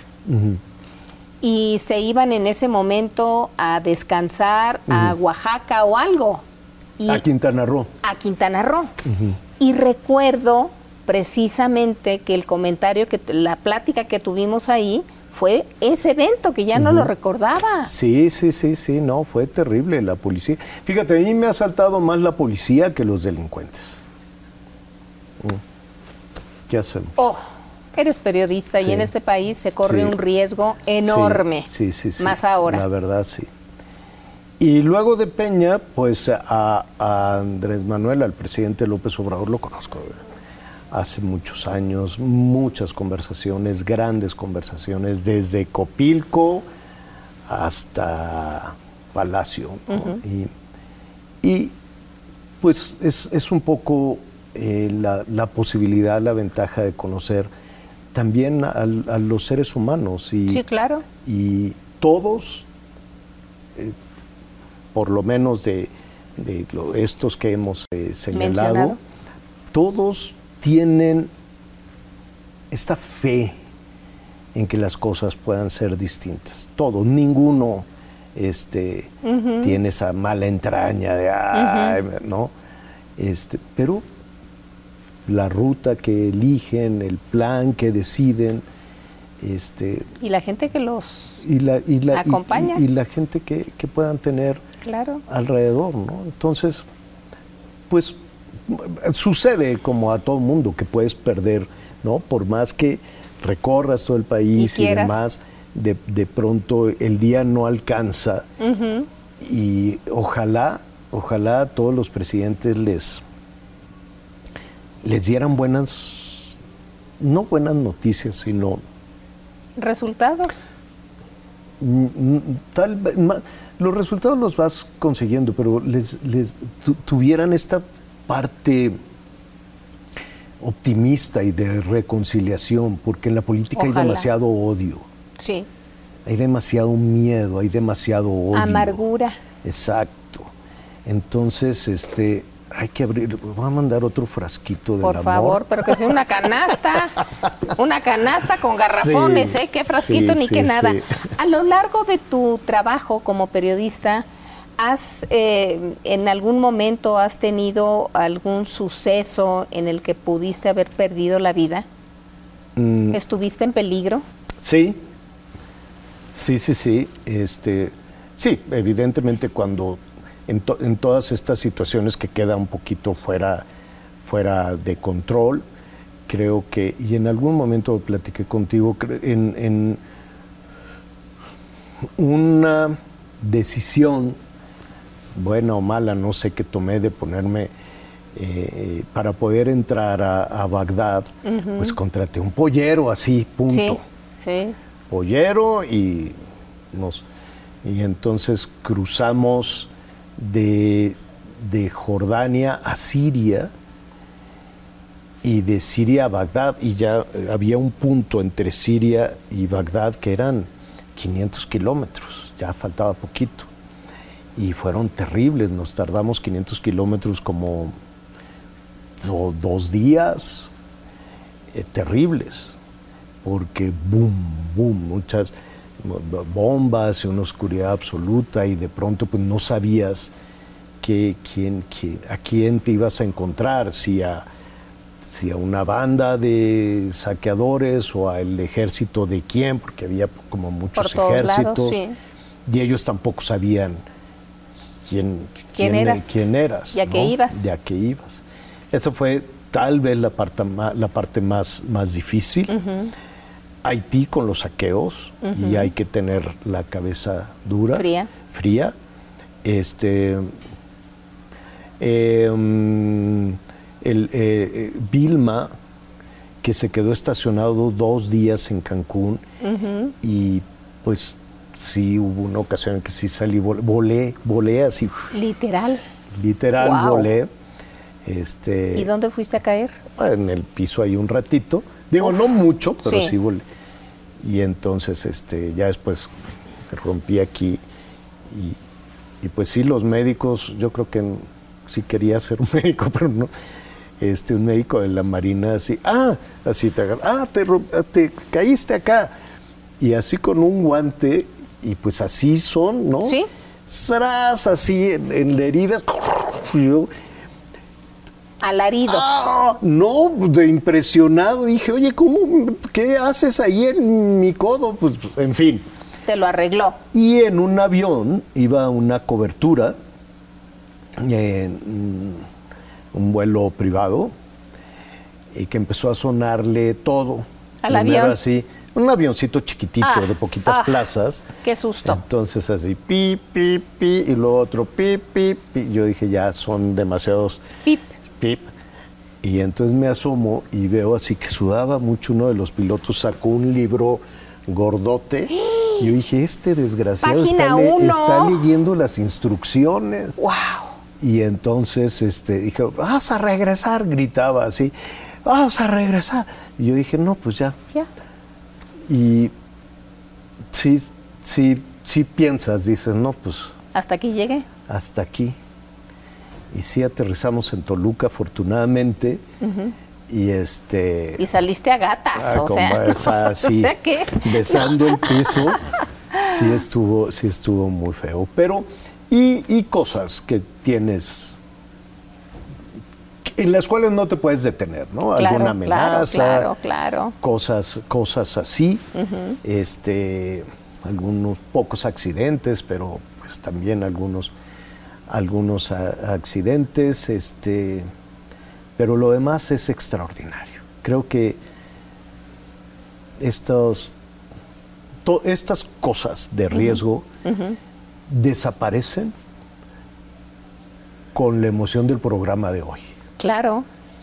Porque eso es lo más importante. Sí. Este momento que en breve transmites tu noticiero. Claro, todo, todo es una bendición, todo es extraordinario y hemos hablado de tragedias y cosas, pero también el poder retratar las cosas bonitas de nuestro país, los paisajes, las familias. No hay, no hay nada que me guste más que entrar a una casa de, de una familia eh, y que te inviten un taco. Fui en, en San Pablo Guelatao. Dije, voy a San Pablo Guelatao y, y me encuentro a un señor ya muy, muy grande, este, pues con su milpita, y dije, ah, pues voy a platicar aquí de Benito Juárez y no sé qué. Le dice, la que sabe es mi mujer. Y entonces fuimos a su casa, muy humilde, pero como jarrito, limpiecita, olía a- a lluvia, olía tan bonito y a leña. Y me invitaron el mejor taco que yo me pueda imaginar. Me hizo un taco esta señora de, de quelites y de lo que tenían en Sí. su milpa. Qué cosa tan maravillosa de taco, de pareja, de, de- de- de amor, de vida, de país. Es, dices, este país con pocas cosas florece. Es increíble. Además, Javier, eh, a final de cuentas somos más los buenos, Ah, sí, por claro. ponerle un, Claro. un título, Claro. que los, este, Que los malos. ¿no? Somos 130 millones. Si vemos cuántos políticos hay, Sí. pues yo ya hice mi cálculo. Digo, no es que todos los políticos son malos, pero es inevitable que pienses en Ah, Por ellos, supuesto, ¿no? claro. Mira, hay 20 mil cargos de elección popular, calcúlale 100 mil candidatos, pues más o menos, ¿no? 100 mil contra 130 millones, como que ¿por qué nos traen de cabeza? A ver, Porque nos importa el país, sí, claro. porque nos importa tener una mejor vida, Mm, porque en México habemos personas que nos hemos dedicado a trabajar toda la vida y me refiero no nada más a nosotros que, que tenemos una cara muy vista, un trabajo muy expuesto, sino porque el mexicano es trabajador y Ah, quiere claro. tener una mejor vida en todos los aspectos. Nada de que conformarse con dos pesos que te dan por ahí. No. No. Es muy trabajador. Se trabaja muchísimo. Y a veces veo, digo, tanto esfuerzo debería estar bien encausado, Claro. tanto esfuerzo con poquitos resultados, pero se hace con mucha vida, con, con mucho cariño. Sé que también ere- eres un emprendedor. Mm, De las primeras cosas que me enteré, y no por ti, sino por una muy amiga tuya, que es Fernanda Familiar. Ah, qué linda Fernanda. Hace muchos años entraste a un negocio de vender chiles enlatados o piquino. Ah, salsa, no. O salsas. ¿Qué era? Fernanda, que es muy salsera, Sí. y, y es a todo dar, es una gran periodista. Sí. Un día me invita y me dice, fíjate que fui a Guadalajara y me invitaron a comer y me invitaron una salsa muy rica. Le dije, ah, sí, sí. Y entonces voy a hacer un negocio de, de salsa. Le dije, ay, Fer, este, padrísimo, pero pues yo no me veo yo aquí envasando la salsa. No, no, no. eh, no, hacemos la empresa, la va a hacer. Ella tampoco tiene ese tiempo. Ajá. Y este y, y nada, pues se, se avanzó, pero pues pues hasta ahí quedó, ¿no? Porque sí hay que hay que dedicarle, ¿no? Sí, a la- claro. la, cosa de, de ser emprendedor, pues hay que dedicarle este tiempo em, y, y saber cómo son los ritmos. Hay que hay que investigar más. Yo no Sí. había investigado mucho, ¿no? Salvo pues el, el cariño que le tengo a Fer y que dijimos, bueno, pues órale, nos vamos de empresarios, pero no, no jaló. No jaló. No. Eh, ¿Otro que haya jalado? Ah, está jalando padrísimo. Fíjate, eh, el pan. No, ni lo hago yo ni estoy ahí porque pues no da tiempo. Pero fue idea la- tuya. a ver, sé. eh, estábamos ahí en el Salinas Day, que invitan unos expositores chipocludos. Sí. Y entonces un señor dijo que eh, para los mexicanos el tener eh, pan en la mesa para esta clase emprendedora, que esta clase media, cuando el día está difícil, pues un pan dulce, una taza de café, un vaso de leche, pues la vida va. Y tienes razón, ¿no?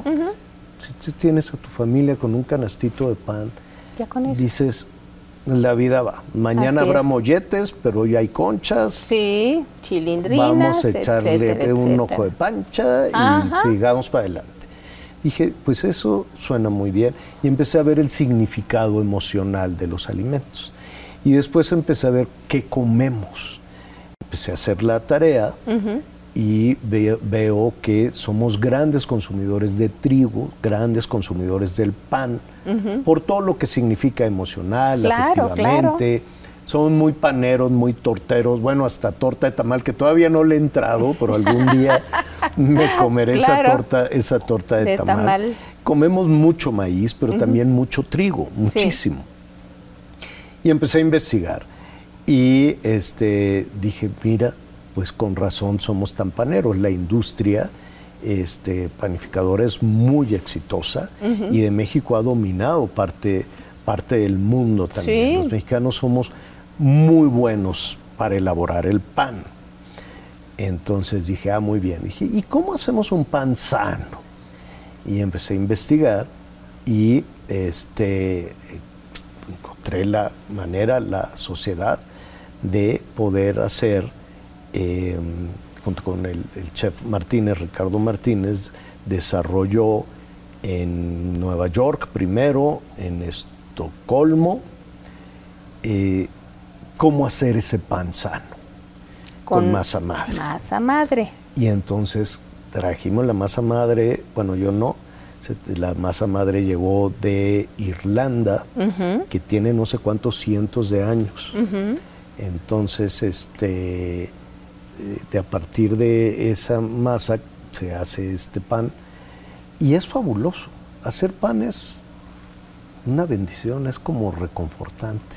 Pero es mucho mejor comerlo. Ah, no saben qué delicia, no nada más del pan, de los panecillos, de los pasteles. Ah, es que el otro reto era hacer pan dulce de masa madre. Toda la masa madre eran las hogazas y cosas así. Sí, el campesino. Ah, pues te va a llegar tu canasto No, no, no, qué maravilla, es una delicia.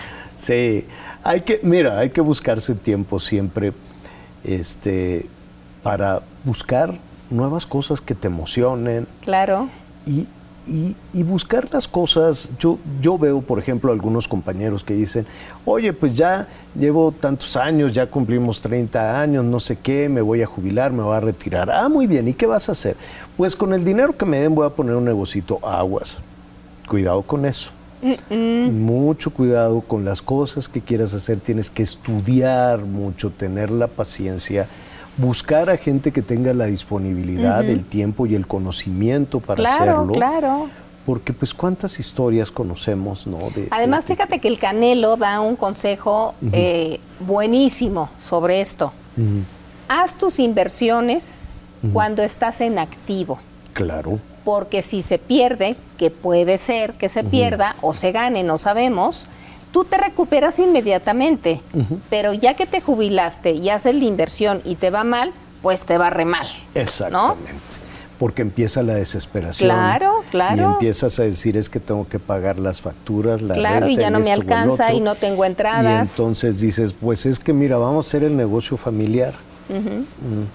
Entonces, pues todo el mundo mm. le mete mano al cajón del dinero llegó el, el, cuñado, el compadre, la el sobrino, el, sobrino, claro. y es que yo ocupo para, para mi iPhone 14. Exacto. Pues, pues no. Entonces, disciplina, mucha disciplina, eh, mucho estudio, mucho, si no es algo con lo que estés familiarizado, vete despacito o pide ayuda.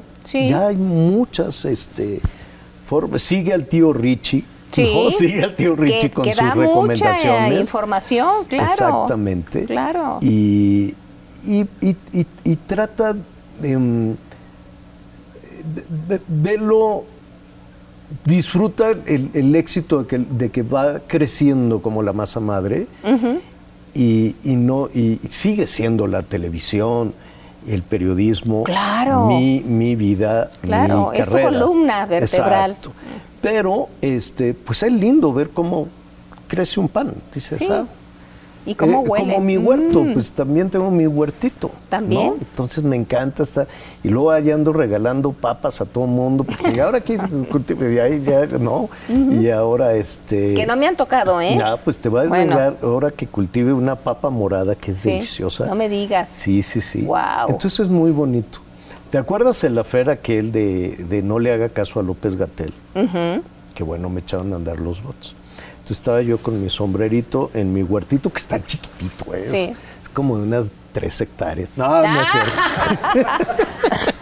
como de aquí a, Texcoco. No, no, no, es un huertito chiquito. Y entonces, pues yo apagué el teléfono porque estaba de locos. Ahí el Gonzalo Oliveros estaba batallando con, con todos los bots, ¿no? Sí pues así es esto, hombre. Hay que tener, este, hay que saber cómo manejar esa herramienta. Y entonces pues estaba ya ahí muy a gusto. Y este, nada, pues que te hablan este, de, de ahí de, del palacio. yo, ah, bueno. Y entonces yo recuerdo, ¿cómo fue? Un día antes sonó el teléfono y dije, no, yo ya me voy a mi huerto. Me habló desde Peña Nieto hasta toda la clase política. Qué chistoso.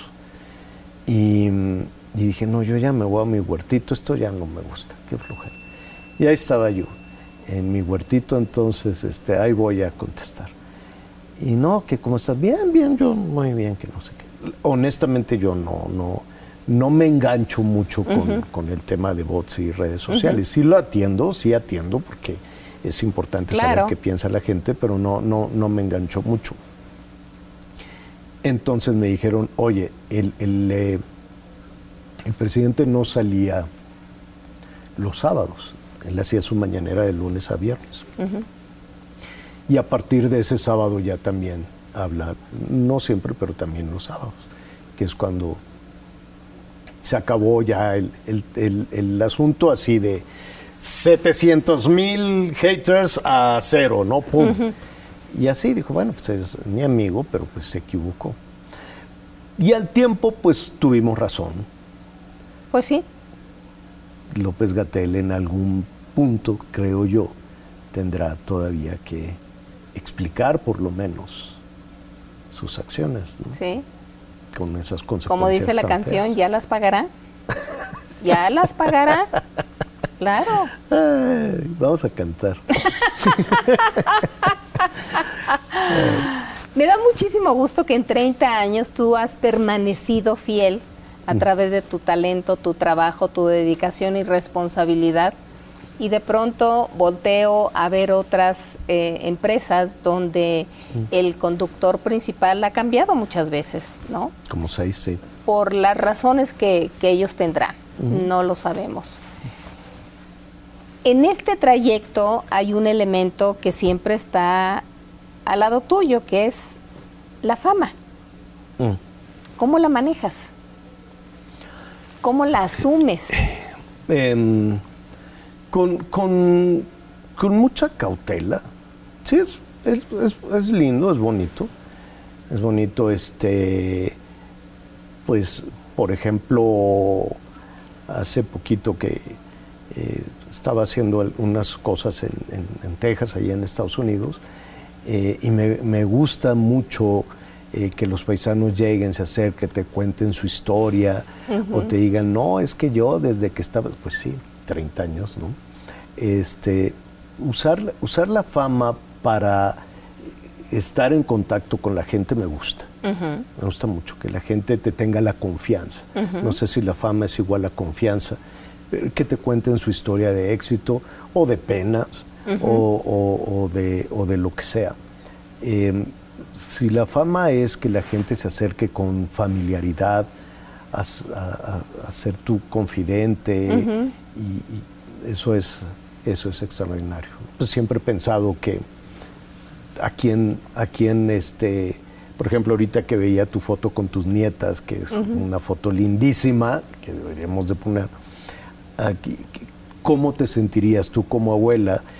¿A quién permitirías que estuviera eh, sentado a las 10 de la noche con tus hijas en un espacio, en la sala de tu casa? Claro, claro. Eso, es, eso no es otra cosa más que confianza, que te permitan entrar y compartir la vida, compartir cosas lindas, que te inviten a una boda, que te inviten a los 15 años, eh, en diciembre te mandan cartitas, me mandan medallitas, este, o me mandan los tamales desde Yucatán, de aquí para allá. No, eso no me han mandado. no me han mandado. Eso es lindo, esa fama, esa fama mm, no cómplice, pero esta fama de, de, de, tú formas parte de mi familia es invaluable. La otra no la conozco, honestamente. No, la entrevista no, no se me da, no es lo mío. Las alfombras rojas, este tipo de cosas. Ese tipo de reflectores no es lo tuyo. No, no, no. Me pongo muy nervioso, no sé qué hacer. Les digo, pues yo, ¿qué te puedo platicar? Le digo, yo ni soy artista, ni canto bien bonito, pero pues no grabo discos, ¿no? O sea, no, no, no. Pero con trío. pero con trío, ¿no? Este, hoy justo hoy en la mañana me estaba acordando de Vicente Garrido, de una época bien bonita. Este, estaba yo muy chiquito, antes de todo esto. Y yo conocía a las hijas de Vicente. Ah. Y entonces su papá tocaba el piano, íbamos a hacer la tarea, cosas, no sé, lo que fuera. Y y entonces ahí escuché por primera vez la de No me platiques. No me platiques. Canción, no, no, no. No, entonces así don Vicente tocaba el piano y dije. Y ah, ustedes haciendo la tarea muy románticos ah, acá, ¿no? No, pues, pues que me pongo a cantar. Y este. unas tardes fantásticas, conversabas con el viejo, este, cosas increíbles, increíbles. Y, y no es que lo vea uno con nostalgia, sino que que ahí está. Bueno, ya me desvié de que la fama no, no, no jala, no pero me está gusta, bien, ¿no? porque eh, nos estás hablando de una parte que, que tienes a flor de, de piel, eres un hombre sensible, que te has dedicado a mm, darnos a conocer la vida de, de mucha gente, Del país, de- sí, del país, de, entender en qué condiciones viven y por qué viven así. Pero tienes una parte tuya que no es conocida y esa parte donde te relajas, esa parte donde te reencuentras. ¿cómo lo haces? A través del arte que tienes en... Sí, me gusta el arte, me gusta la conversación, me gusta platicar con amigos, este, poner temas así de, ah, pues hagamos una cena, este, a veces alguna novelita cortita y, y la regalo antes y, y hago un platicamos poquito de sobre eso. trampa, ¿no? Regalé en alguna ocasión una, una novelita de Sandor Maray, este, y después invité a cenar y traté de servir el mismo menú, igualito, lo más que se pudiera. Y, y dije, a ver, ¿quién la leyó? y sí, sí, después este, algunos colegas periodistas me decían, este, oye, en esta novela que me, no, no sirvieron esto y Ajá. entonces de ahí empiezas toda, puedes empezar unas es- conversaciones que se van a, hago trampitas así a veces de, de Pero eso es muy conversación. lindo. Sí, es, es, es padre, me gusta ser anfitrión Pequeño, comité, ¿no? claro, O sea, claro. Eso, eso es, es lindo. Y ahora me, ahora me ha gustado ser el, el anfitrión de la Nochebuena. Entonces, este, pues ahí va. Ahí va, que esa sí es una, es una mesona, pero pues está muy bien porque les quitan la responsabilidad de la cocina y la lavadera de platos y cosas por el estilo. Así es, ¿no? ¿sí? Entonces, pues de una vez. Y además te la pasas súper bien, ¿no? Sí, nada más que le sigo encargando el pavo a mi mamá, ¿no? Le digo, sí, está, está muy bien. Hacemos Pero el, s- el sigue trueque, trabajando tú tu traes mami, el pavo claro. y, yo lavo los platos. Digo, pues, ¿cuál es el problema? Claro, ninguno. Javier, ¿no has tenido la necesidad de formar una propia familia, de tener hijitos, de tener una pareja? Fíjate que este, lo piensas eh, y, y te gana el día a día. A ver, hoy me desperté, dije, ya, a ver, voy a hacer ejercicio y de pronto tiembla. Y entonces, pues lo primero que piensas es, ya me tengo que ir rápidamente. A cubrir. Nada de que soy, salgo corriendo, entonces ya me estaba cambiando y no sé qué. Y luego le hablo allá a Gonzalo Olivero, nuestro productor, y le dije, a ver, ya se acabó la ciudad, ahí voy para allá. Me dice, no, no pasó nada. Pero son las, a mí me despertó esto, ¿cómo? No, pues no. Este oficio nuestro, que no es un trabajo de 9 a 5, es, te, te llena. Es permanente. Y, y sí, lo piensas de esa manera y también, pues mira, eh, la gente, bendito sea Dios, te llena de mucho amor y de mucho cariño. Y, y sí, ¿no? De pronto, pues cuando ves a los niños de, de Guerrero o, le- o- o que fui a buscar a, a los niños y los niños de los albergues o, o los de Chihuahua o los rarámuris de aquí, o le- este, sí me sale el instinto paternal y trato de mantener ese, ese vínculo y de saber cómo están, dónde están. Y de pronto pues puedes tener decenas de niños por diferentes Claro, partes claro. del, del país. y, y sí, pero de, de alguna manera toda esta parte, parte este asunto Está paternal, cubierto. No como debería, pero me gusta ver este cómo jalan, cómo avanzan. Este le he dado seguimiento ahí a los niños de, de Guerrero también en alguna ocasión en un huracán y trato de estar ahí más o menos atento si ya entro al ejército, si no, en fin. Pero son cosas que haces ah, tú, ¿no? Sin- Sí, sí, sí, claro. eso Claro. no, no, El- el- la- la- e- e- esta parte de, de dar un poquito de lo que la vida te, Te ha dio, dado. eh, pues es sin reflector, porque si no, No, no claro. sabe igual. Así debe si no, ser. No cuenta. Así debe ser. ¿Hasta hoy te, has, te sientes satisfecho de todo lo que has logrado? Eh, no, me falta el programa de hoy. ¿Qué es lo que más importa? Claro. ¿Qué es lo que más importa? no, no, nunca estoy satisfecho. No, es. Y luego me enojo así de. Soy muy exigente, muy exigente conmigo. Y, y no, y esto no y llego a la casa a las una a ver la repetición y me hago pedazos y por qué hiciste ¿Por eso qué eres tan autocrítico sí me veo y digo no esto no eso tampoco la luz ahí está mal esto no jaló eso, y luego ya te vence el pagas sueño. el switch y te duermes. Pero sí un poquito no me quedo toda la hora veo un cachito.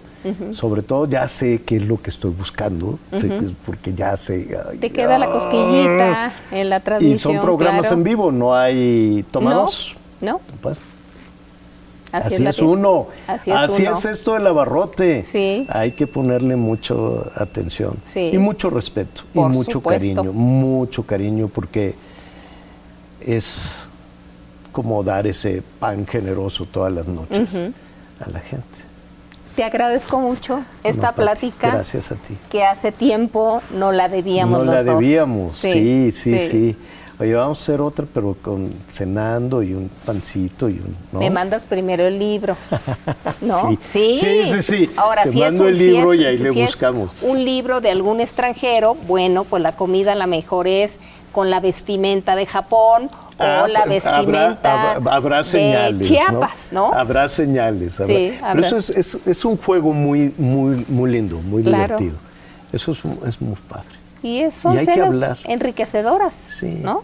Y a nuestros amigos que nos ven, hable hasta que se canse. Así es. Hable, hable, hable. No se queden y callados. escuche y escuche y, y, converse y disfrute una plática. Así es. No, no la desperdicie, no yo sé que de pronto el celular y las... Pero no hay nada mejor que una conversación. Así es. Gracias, Javier. Gracias a ti, Pati. Gracias.